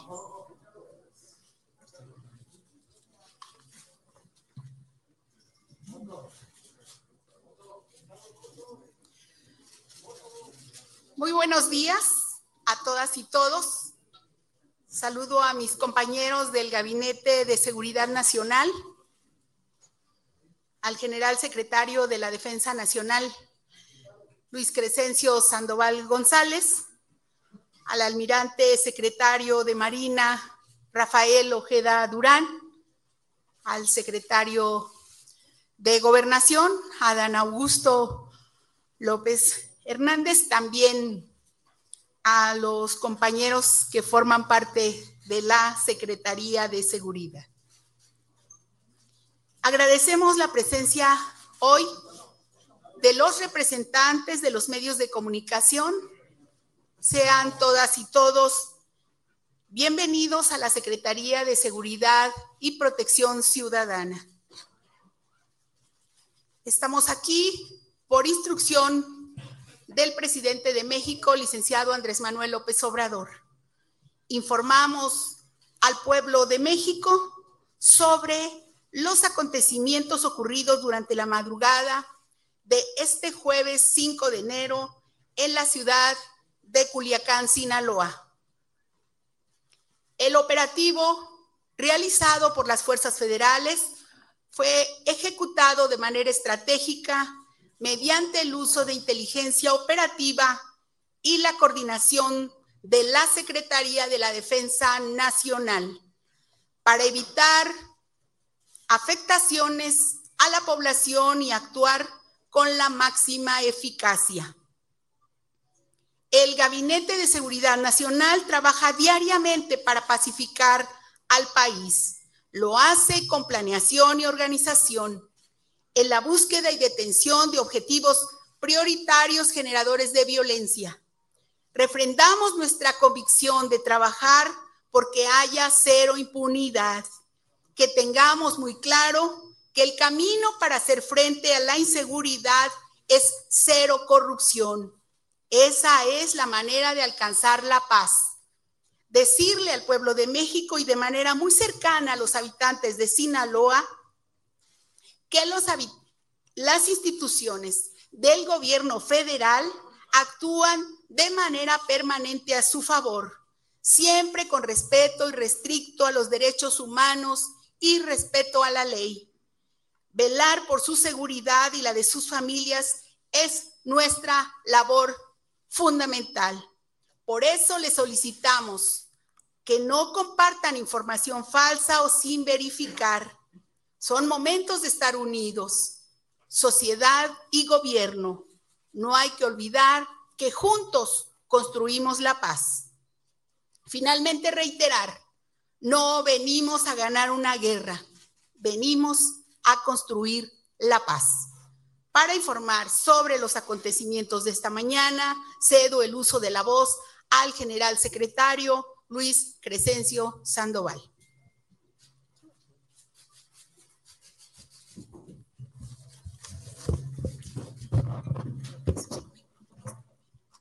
Buenas tardes a todos. Eh, en el marco de la Estrategia Nacional de Seguridad Pública y la política de cero impunidad del gobierno federal, la madrugada del gobierno federal, la madrugada del 5 de enero del presente año, personal del Ejército Mexicano y Guardia Nacional, en coordinación con el Centro Nacional de Inteligencia, el CENFI, la Fiscalía General de la República y la Secretaría de Seguridad Pública de Sinaloa, detuvieron a Ovidio N., presunto líder de la fracción Los Menores afín al cártel del Pacífico. Con base en la planeación, coordinación interinstitucional y en los trabajos de inteligencia para detectar organizaciones criminales con presencia en el país, el personal militar al realizar reconocimientos terrestres al noroeste de Culiacán llevó a cabo la detención de Ovidio N. Citada detención fue derivada de seis meses de trabajos de reconocimiento y vigilancia en el área de influencia de este grupo criminal, donde se tenía conocimiento que llevaba a cabo sus actividades ilícitas. Personal de la Guardia Nacional, con apoyo a distancia del Ejército Mexicano, lograron identificar personal armado a bordo de varias camionetas tipo pick-up, algunas con blindaje artesanal característico de las organizaciones criminales. Bajo este escenario, la Guardia Nacional se coordinó de manera inmediata con la novena zona militar, ahí en Culiacán, Sinaloa, misma autoridad que hizo las coordinaciones con todas las instancias correspondientes. Se estableció un esquema operativo de seguridad interinstitucional que abarcó diferentes círculos de seguridad, estableciendo un cerco perimetral sobre los vehículos sospechosos a efecto de proceder conforme a derecho a la, a la detención y revisión de los mismos. Una vez establecido el cerco, las autoridades persuadieron a las personas que se encontraban en los vehículos a descender para ser revisados, momento en que los guardias nacionales fueron objeto de agresión armada. Ante esta situación, se estableció un plan de defensa y al tener una amenaza real, actual e inminente que puso en peligro sus vidas, actuaron de conformidad con lo establecido en la Ley Nacional del Uso de la Fuerza. Después de controlar la agresión directa en contra de las fuerzas de seguridad, se identificó a Ovidio N. entre los integrantes de este grupo delincuencial, logrando su aseguramiento en posesión de armamento exclusivo del Ejército y Fuerza Aérea Mexicanos. Momentos después de la detención, células integrantes de su grupo delictivo realizaron 19 bloqueos y agresiones armadas en diferentes partes de la ciudad de Culiacán, entre las que destaca el Aeropuerto Internacional Federal de Culiacán y la base aérea militar número 10. De igual forma, fueron bloqueados todos los accesos a la ciudad de Culiacán, detectándose cuatro de ellos en el acceso a la ciudad de Mochis y dos más en la salida hacia Costa Rica, Sinaloa. El detenido fue trasladado desde el punto de su detención a la Ciudad de México en aeronaves de la Fuerza Aérea Mexicana. Hasta el momento, el personal del Ejército Mexicano y Guardia Nacional continúan realizando reconocimientos terrestres y aeronaves de la Fuerza Aérea Mexicana realizan reconocimientos aéreos para coadyuvar con las autoridades civiles al restablecimiento del orden público y del Estado de Derecho. Ovidio N. es quien lidera la fracción Los Menores afín al cártel del Pacífico, generador de violencia en cuatro estados y en la región noroeste del, país. Hijo de Joaquín Guzmán Loera, quien se encuentra preso en los Estados Unidos de América. El detenido fue trasladado a las instalaciones de la Fiscalía Especializada en Materia de Delincuencia Organizada, FEMDO, para ser puesto a disposición del agente del Ministerio Público Federal y determinar su situación jurídica. Estas actividades se llevaron a cabo con estricto apego al Estado de Derecho y con pleno respeto a los derechos humanos. Cabe hacer mención que esta detención representa un golpe contundente a la cúpula del poder del cártel del Pacífico, acciones que refrendan el compromiso leal e institucional por parte del Ejército Mexicano, Guardia Nacional, CNI, CENFI, Fiscalía General de la República y Secretaría de Seguridad Pública del Estado. Como cité, continúan las agresiones por el grupo criminal y una serie de acciones de todas las instituciones para restablecer y mantener el orden y paz público. Muchas gracias.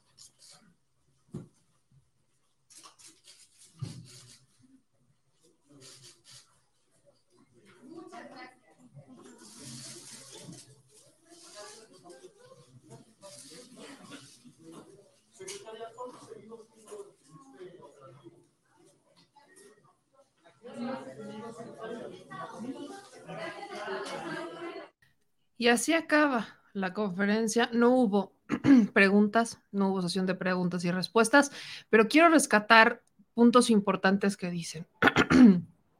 Primero, la secretaria de Seguridad y Protección Ciudadana, Rosa Isela, eh, pide que no se comparte información falsa y dice algo muy fuerte. No venimos a ganar una guerra, venimos a construir la paz. Esto para aquellas voces que han estado pidiendo guerra y guerra y más guerra, que quieren balazos y más balazos y más balazos. Y se complementa con lo que dice el general Luis Crescencio Sandoval cuando dice que en apego a la ley, los eh, agentes o las personas, los militares, las Fuerzas Armadas que estuvieron dentro del operativo solamente respondieron a los ataques no, al contrario, no fueron a atacar justamente como estábamos acostumbrados. Ellos no llegaron a atacar, sino que fueron labores de inteligencia. En ningún momento mencionaron que hubo información de la DEA, jamás. De hecho, el secretario de la Defensa Nacional dijo que esta fue una acción derivada de seis meses de trabajos de estrategia, que la Guardia Nacional se coordinó con la novena zona militar para llevar a cabo el, operativo y posterior cerco. Se estableció un plan de defensa al ser agredidas las fuerzas de seguridad. Se identifica a Ovidio N en posición de armamento de uso exclusivo de las Fuerzas Armadas fue detenido y trasladado a la Ciudad de México en aeronaves de las Fuerzas Armadas. Y aquí dicen que Ovidio N lidera las células menores afines al cártel del Pacífico y que esta detención representa un golpe contundente contra el cártel del Pacífico. El secretario de la Defensa señaló que continúan las agresiones y que están trabajando para pacificar a la zona, pero no dijo más, ¿no? Dijo que Ovidio fue trasladado a las instalaciones de la Fiscalía Especializada en Delincuencia, Delincuencia Organizada, la FEDO, y a partir de ahí se va a confirmar cuál va a ser el destino de Ovidio Guzmán, que muy probablemente todo se apunta a que sea pues una extradición, porque Ovidio Guzmán es buscado por Estados Unidos también. Entonces, aquí creo que es importante sí rescatar estas cosas, que fue un operativo de seis meses, fue un plan que se hizo desde hace seis meses, en donde estuvo, fue un plan interinstitucional. Sí mencionan a la Secretaría de Seguridad Pública del Estado sí hay una mención a la Secretaría que ellos sí participaron, entonces brinca otra vez el tuit del gobernador de Sinaloa donde prácticamente dice que no sabía nada y, que se, acababa de enterar casi casi por él, eh, secretario de gobernación, lo que también puede dar pie a que prefirió mantenerse callado no decir absolutamente nada para evitar justamente esta fuga de información. Digo, esa, sí es una especulación porque lo único que sabemos es que el gobernador del estado de Sinaloa solamente dijo que se acababa, o sea, que acababa de hablar con el secretario de gobernación y que le informó del operativo que se estaba llevando a cabo. Pero, según el general Luis Crescencio Sandoval, sí hubo una cooperación o una coordinación interinstitucional con este, las autoridades estatales, federales, y evidentemente con la fiscalía. Eh, esto es importante porque sí se confirma esta información, se confirma la detención de Ovidio y se confirma que si hubo eh, este intercambio de, balazos entre las autoridades y los delincuentes. Actualmente siguen los bloqueos, sigue la, situación candente en el estado de Sinaloa. Estados como Nayarit tuvieron que empezar a tomar acciones para evitar que se, ellos terminen afectados por esta situación y no dio más información, o sea, no hubo mayor información al respecto de esto. No se dijo qué es lo que van a hacer, qué otro tipo de acciones van a tomar. No dijeron absolutamente nada más, solamente se centraron en mencionar qué es lo que había pasado con Ovidio. No mencionan absolutamente nada de la DEA, nada, no se mencionó si uno, hubo una colaboración o no. Muy probablemente sea un tema que se toque mañana en conferencia de prensa, porque es una pregunta que muy probablemente se vaya a dar de preguntar al presidente si efectivamente va, eh, hubo algún tipo de participación de agencias extranjeras en eh, dar información y demás, como lo ha estado asegurando Penny Ley Ramírez, que ella ha estado asegurando que tiene información, que la DEA es la que habría dado la información que terminó en la detención de Ovidio Guzmán. Pero, pues eso no lo confirman las autoridades y piden que no se difunda información falsa. Entonces, también ahí creo que es importante hacer un alto y decir, bueno, las autoridades no lo confirmaron y si la relación entre México y Estados Unidos no es mala, no veo, no, no veo que esté mal que se haya, que se pudiera compartir la información, porque pues lo han compartido antes. Pero también recuerden cómo es que México cambió por completo la dinámica en la que ha estado trabajando con el gobierno de Estados Unidos, sobre todo con estas agencias. Pasó de ser literalmente el títere de estas agencias a ser el que pone un freno y les dice, si vamos a cooperar, bienvenido sea, pero es una colaboración y el que opera soy yo, porque es mi país, es mi límite, es mi territorio, es mi espacio. Entonces, ahí es en donde se ha dado una clara diferencia, clarísima diferencia de, eh, de opiniones entre aquellos que son expertos en todo y en nada. Es, es, importante decir esto, no hay ningún tipo de información adicional a esto. Solamente quiero terminar de compartirles este video que sube el secretario de Seguridad del Estado de Sinaloa, Cristóbal Castañeda, en donde informó que hasta el mediodía se mantenían nueve bloqueos en Culiacán, tres en los mochis y seis en el estado, eh, al sur del estado, perdón. Los sicarios se resisten a entregar las ciudades tras la detención de Ovidio Guzmán. Entonces, vale la pena muchísimo ver este video, compartírselos, porque evidentemente hay una, hay una situación en donde se están presentando los bloqueos, de ahí la preocupación a la ciudadanía de decir, bueno, ustedes ya se llevaron a Ovidio y nosotros nos quedamos con la bronca, nos quedamos con los bloqueos, nos quedamos con la violencia, y esto es algo que de una u otra manera iba a pasar, y lo he querido decir desde el primero, desde, desde que nos enteramos de esta situación. Así hayan detenido Ovidio en la noche, en la madrugada o en la mañana, en la hora que sea, iban a responder estos grupos de reacción para evitar que se lo llevaran. Esto es lo que pasó en el jueves negro en 2019, que lamentablemente ahí la situación era todavía más riesgosa porque era a plena luz del día, en la tarde, la gente ya estaba fuera de sus casas, o sea, no había manera de frenar a la gente porque ya estaban todos saliendo de las escuelas, pasando los niños, o sea, era un, había mucho movimiento de gente. Se dieron los mismos bloqueos, las Fuerzas Armadas lograron este, detener a Ovidio, pero lo tuvieron que soltar porque incluso los grupos eh, defensores de Ovidio, los criminales, habían detenido, habían secuestrado a elementos de las Fuerzas Armadas, tenían a la gente literalmente este, encapsulada y era una situación de o sueltas a Ovidio o aquí va a haber sangre. Y sangre inocente. Ese operativo es el operativo que el presidente tuvo que frenar, ese es el operativo que el presidente dijo, ah, pues lo soltamos porque no vale la pena, no vale más la vida de Ovidio que la vida de, de los ciudadanos y evidentemente ahí se frenó. Pero pasaron los años, literalmente jueves 5 de enero, amanecemos con regalito de reyes. Jueves 5 de enero amanecemos con la detención de Ovidio durante la madrugada y su traslado hacia la Ciudad de México ya es un hecho. Ya se encuentra en la fiscalía y esto obviamente pues sí es noticia. Aquí les comparto lo que dice el secretario de Seguridad, que obviamente pues le pide a la ciudadanía mantenerse en sus casas porque todavía están los bloqueos. Seguimos trabajando para controlar la, la situación. Se siguen presentando bloqueos. Tenemos a, este, actualmente nueve bloqueos aquí en Culiacán, tres en Mochis, seis en la zona sur. Sigue, sigue trabajando las autoridades de los tres órdenes de gobierno para controlar la situación. Se sigue invitando a la ciudadanía para que no esté en la calle el tema del penal este, fue controlado, fue un conato de, eh, fuga. Afortunadamente fue controlado, no se presentó ningún incidente, no hay, lamentablemente, no hay pérdidas de vida aún este, que se están haciendo. Tenemos siete elementos de la policía estatal lesionados, sabemos que hay personal eh, militar también lesionado, se sigue trabajando para controlar la situación. Ahí está, este es el secretario de Seguridad del Estado de Sinaloa, evidentemente eh, mencionando esto, es Cristóbal Castañeda, informando que siguen los bloqueos, que ya, y eso también es importante, hubo un conato de fuga en el penal y ahí es donde ya lograron frenar, o sea, ya lograron calmar las cosas en el penal, que también les compartíamos los videos de cómo había balazos también en el penal, que ya parece que se iban a fugar. Entonces, logran frenarlo, pero los bloqueos siguen. Hay personal obviamente herido. No se habló en este momento en la conferencia, no se dijo absolutamente nada sobre el personal herido, no se dijo nada sobre eh, el personal que pudiera llegar a este, haber fallecido, si es que existe. O sea, todavía no tenemos ese tipo de información, es literalmente la una de la tarde, una y media prácticamente, entonces tenemos que esperar, vamos a seguirles actualizando la información, así que estén pendientes, por favor, de este de nuestras redes sociales. Estén pendientes de The Mexico News en donde estamos compartiendo las notas.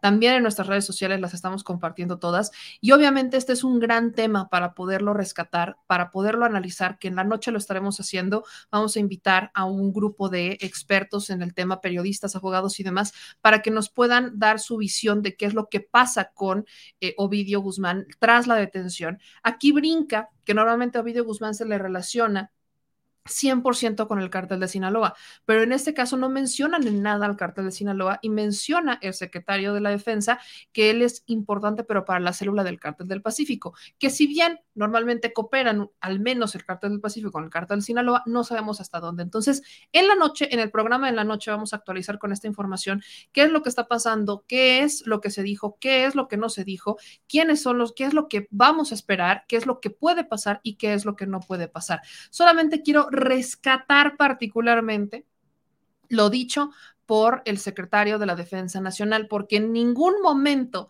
se habló sobre la DEA. Y esto es un tema que sí hay que compartir porque sigue en estas, ya sabemos que a la oposición le encanta eh, decir que nos vinieron a dar instrucciones de otro país cuando se hace algo bien. Entonces, cuando algo, algo, cuando algo bueno pasa en México, que no pueden negarlo, terminan diciendo que pues fue alguien que alguien nos mandó a hacerlo o que llegó alguien y nos dio instrucciones.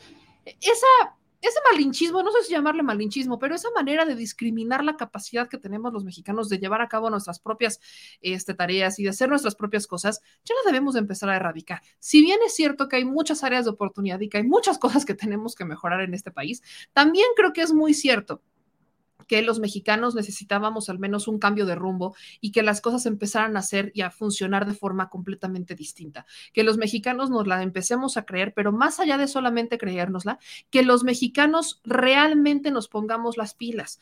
En este momento, toda nuestra solidaridad está con la gente de Sinaloa, con la gente de Culiacán, con la gente de los Mochis, con la gente de todo el estado, con la gente de toda la zona norte, porque van a ser horas cruciales. Aquí es en donde vamos a ver realmente de qué es capaz la autoridad mexicana, de qué es capaz las Fuerzas Armadas. Vamos a ver de qué son realmente capaces la Guardia Nacional, el nuevo gobierno de Sinaloa. Este es el momento de ver y de demostrar que México es capaz de llevar la paz a un estado donde le acaban de quitar a uno de sus eh, capos importantes, porque hay muchos todavía, pero al menos él es uno de los importantes.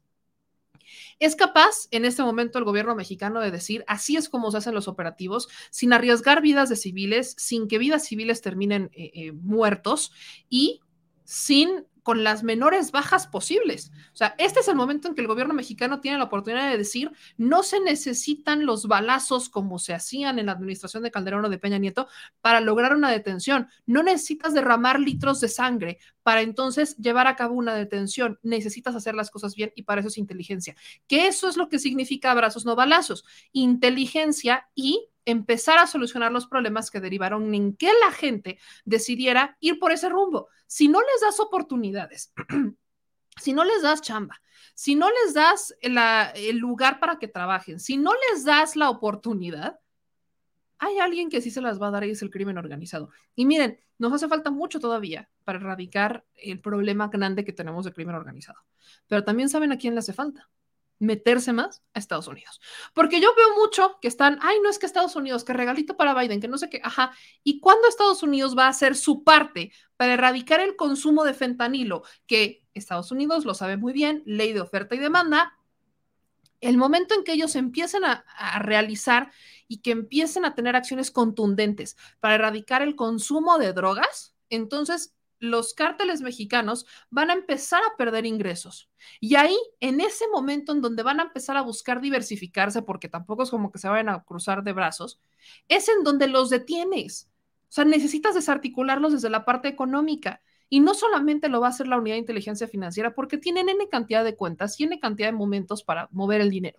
Necesitan realmente que las autoridades estadounidenses empiecen a frenar el consumo y empiecen a quitarles el negocio.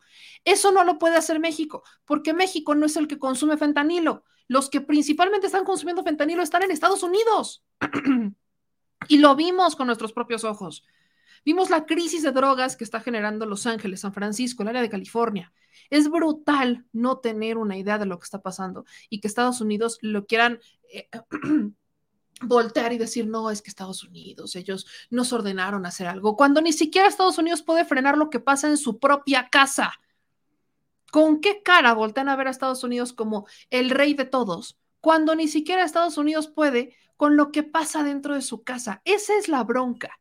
Entonces, creo que esto, esto que todavía no podemos decir, ya se concluyó, no se ha concluido, la violencia está paralizando Sinaloa. Vamos a ver a las autoridades de qué son capaces de hacer para lograr calmar la situación, para lograr frenar esta violencia que está ocurriendo en el estado de Sinaloa y que se lleve a cabo esta, este, pues esta detención y que se lleve a cabo si es que es necesario la extradición, adelante. Pero si algo se necesita en este país es empezar a ver que las cosas se pueden hacer de forma diferente. Y si esto se logra, si vemos que el saldo al final es un saldo blanco, vamos a tener buenas noticias. Hasta el momento no podemos decir que son grandes noticias, sí hay una detención importante, pero habrá que esperar a ver qué tanto se desempeña esto y cómo ocurre en el transcurso del día. Yo por lo pronto aquí los dejo, amigas y amigos. Nos vemos de nueva cuenta en la noche. Esta noche sí va a haber programa, se los prometísimo. Ayer obviamente tuvimos, como me pueden escuchar, estuve un poquito indispuesta. Pero no se me preocupen, que ya estamos mejor y en la noche, por supuesto que vamos a tener programa. Gracias a todos los que nos están apoyando para continuar con este trabajo independiente, aunque no les guste y les asuste a muchos, la independencia es posible gracias a ustedes. Así que gracias por su apoyo a través de PayPal, gracias por su apoyo a través de nuestro número de cuenta Banamex. También hay un número de cuenta clave Banamex que nuestros moderadores nos ayudan a pasarlo siempre. Gracias por compartir el programa, gracias por comentar y no se les olvide seguir pendientes de este espacio. Le mandamos un abrazo a toda mi gente de Sinaloa y por favor, quédense en casa. Ahora sí hagan de cuenta que la pandemia, hagan de cuenta que es 2020 y que nos dijeron quédense en casa y por favor en Sinaloa no salgan hasta que las autoridades digan hay que salir. Eso es lo que tenemos que empezar a pasar. Hay que salir y eso nos tenemos que esperar hasta que lo digan las autoridades. En este momento no es seguro todavía salir de casa, así que por favor no lo hagan. Yo les mando un abrazo a todas y a todos ustedes. Por favor, cuídense muchísimo y les estaremos informando eh, por nuestras redes sociales qué es lo que va a pasar. Entonces, por favor, quédense en casa. Nos vemos en la noche y que pasen una excelente noche. Miren, aquí les comparto más información de la Secretaría de Seguridad y Protección Ciudadana de Nayarit. Antes de irnos, que también es información importante, la Secretaría de Seguridad y Protección Ciudadana de Nayarit realiza un despliegue de personal de la Secretaría de Seguridad Pública para reforzar las tareas de seguridad y salvaguardar a la ciudadanía en las fronteras de la zona norte con la entidad. Es lo que les digo, ya se empezaron a, este, a desplegar otras autoridades, en este caso la del Estado de Nayarit, para bloquear y para apoyar con, obviamente, si están cerrando las carreteras, están bloqueando las carreteras, en algún momento van a buscar salir. Entonces, lo que están haciendo las autoridades es empezar a mandar a sus autoridades a las fronteras con, con el estado de Sinaloa para hacer como este efecto burbuja, ¿no? Que se queden adentro, que no busquen salir para ningún otro lado y lograr proteger a la ciudadanía que está en Nayarit, y así también a otra ciudadanía. Entonces, de ahí esta importancia de que se empiecen a movilizar otros estados para colaborar con lo que está pasando en Sinaloa, pero bloquear las salidas, entradas y salidas a sus estados para evitar que esto se haga más grande y que termine llegando a otros estados. Entonces, por eso les digo, aquí es justamente donde se necesita que veamos qué tanto las autoridades eh, trabajan en este momento, vamos a ver realmente el poder de la autoridad y la nueva estrategia funcionar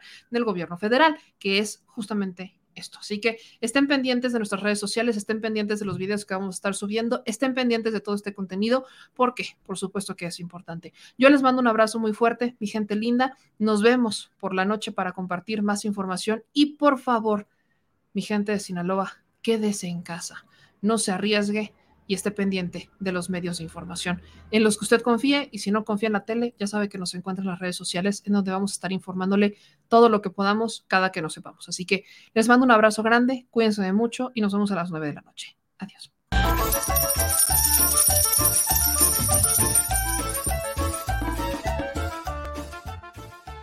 Al Chile. Recuerda que una forma de apoyar nuestro proyecto e impulsarnos a generar más y mejor contenido es a través de los superchats en nuestras transmisiones en vivo. Solo tienes que dirigirte al recuadro donde escribes mensajes, darle clic al símbolo de moneda, colocar los datos de tu tarjeta bancaria, el monto a donar y de forma inmediata se verá reflejado en un recuadro de color con el mensaje de tu preferencia.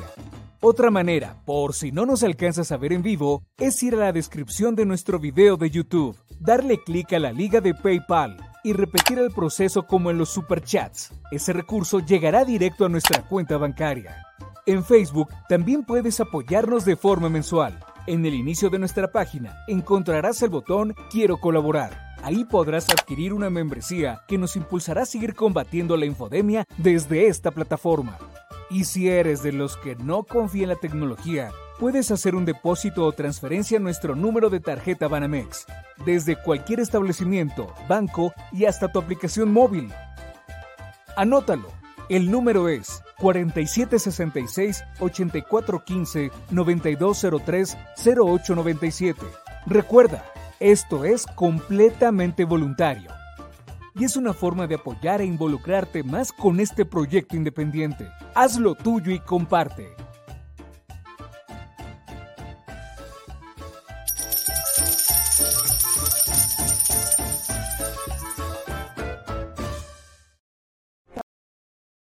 Al Chile. Mis amigos, soy Yamel. Las mujeres estamos molestas. Llevo seis años y ingresé por secuestro. Por mi parte, yo no creo esa enfermedad, yo. Mucha rezarda y les duela.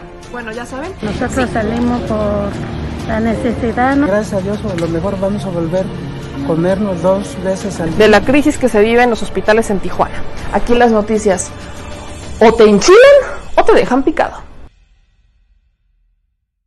Si estás en Puebla y quieres un café que de verdad sepa a café, ve a Georgian Café. Vas a encontrar postres, variedad de cafés y tés, pero sobre todo un precio justo y sabor inigualable.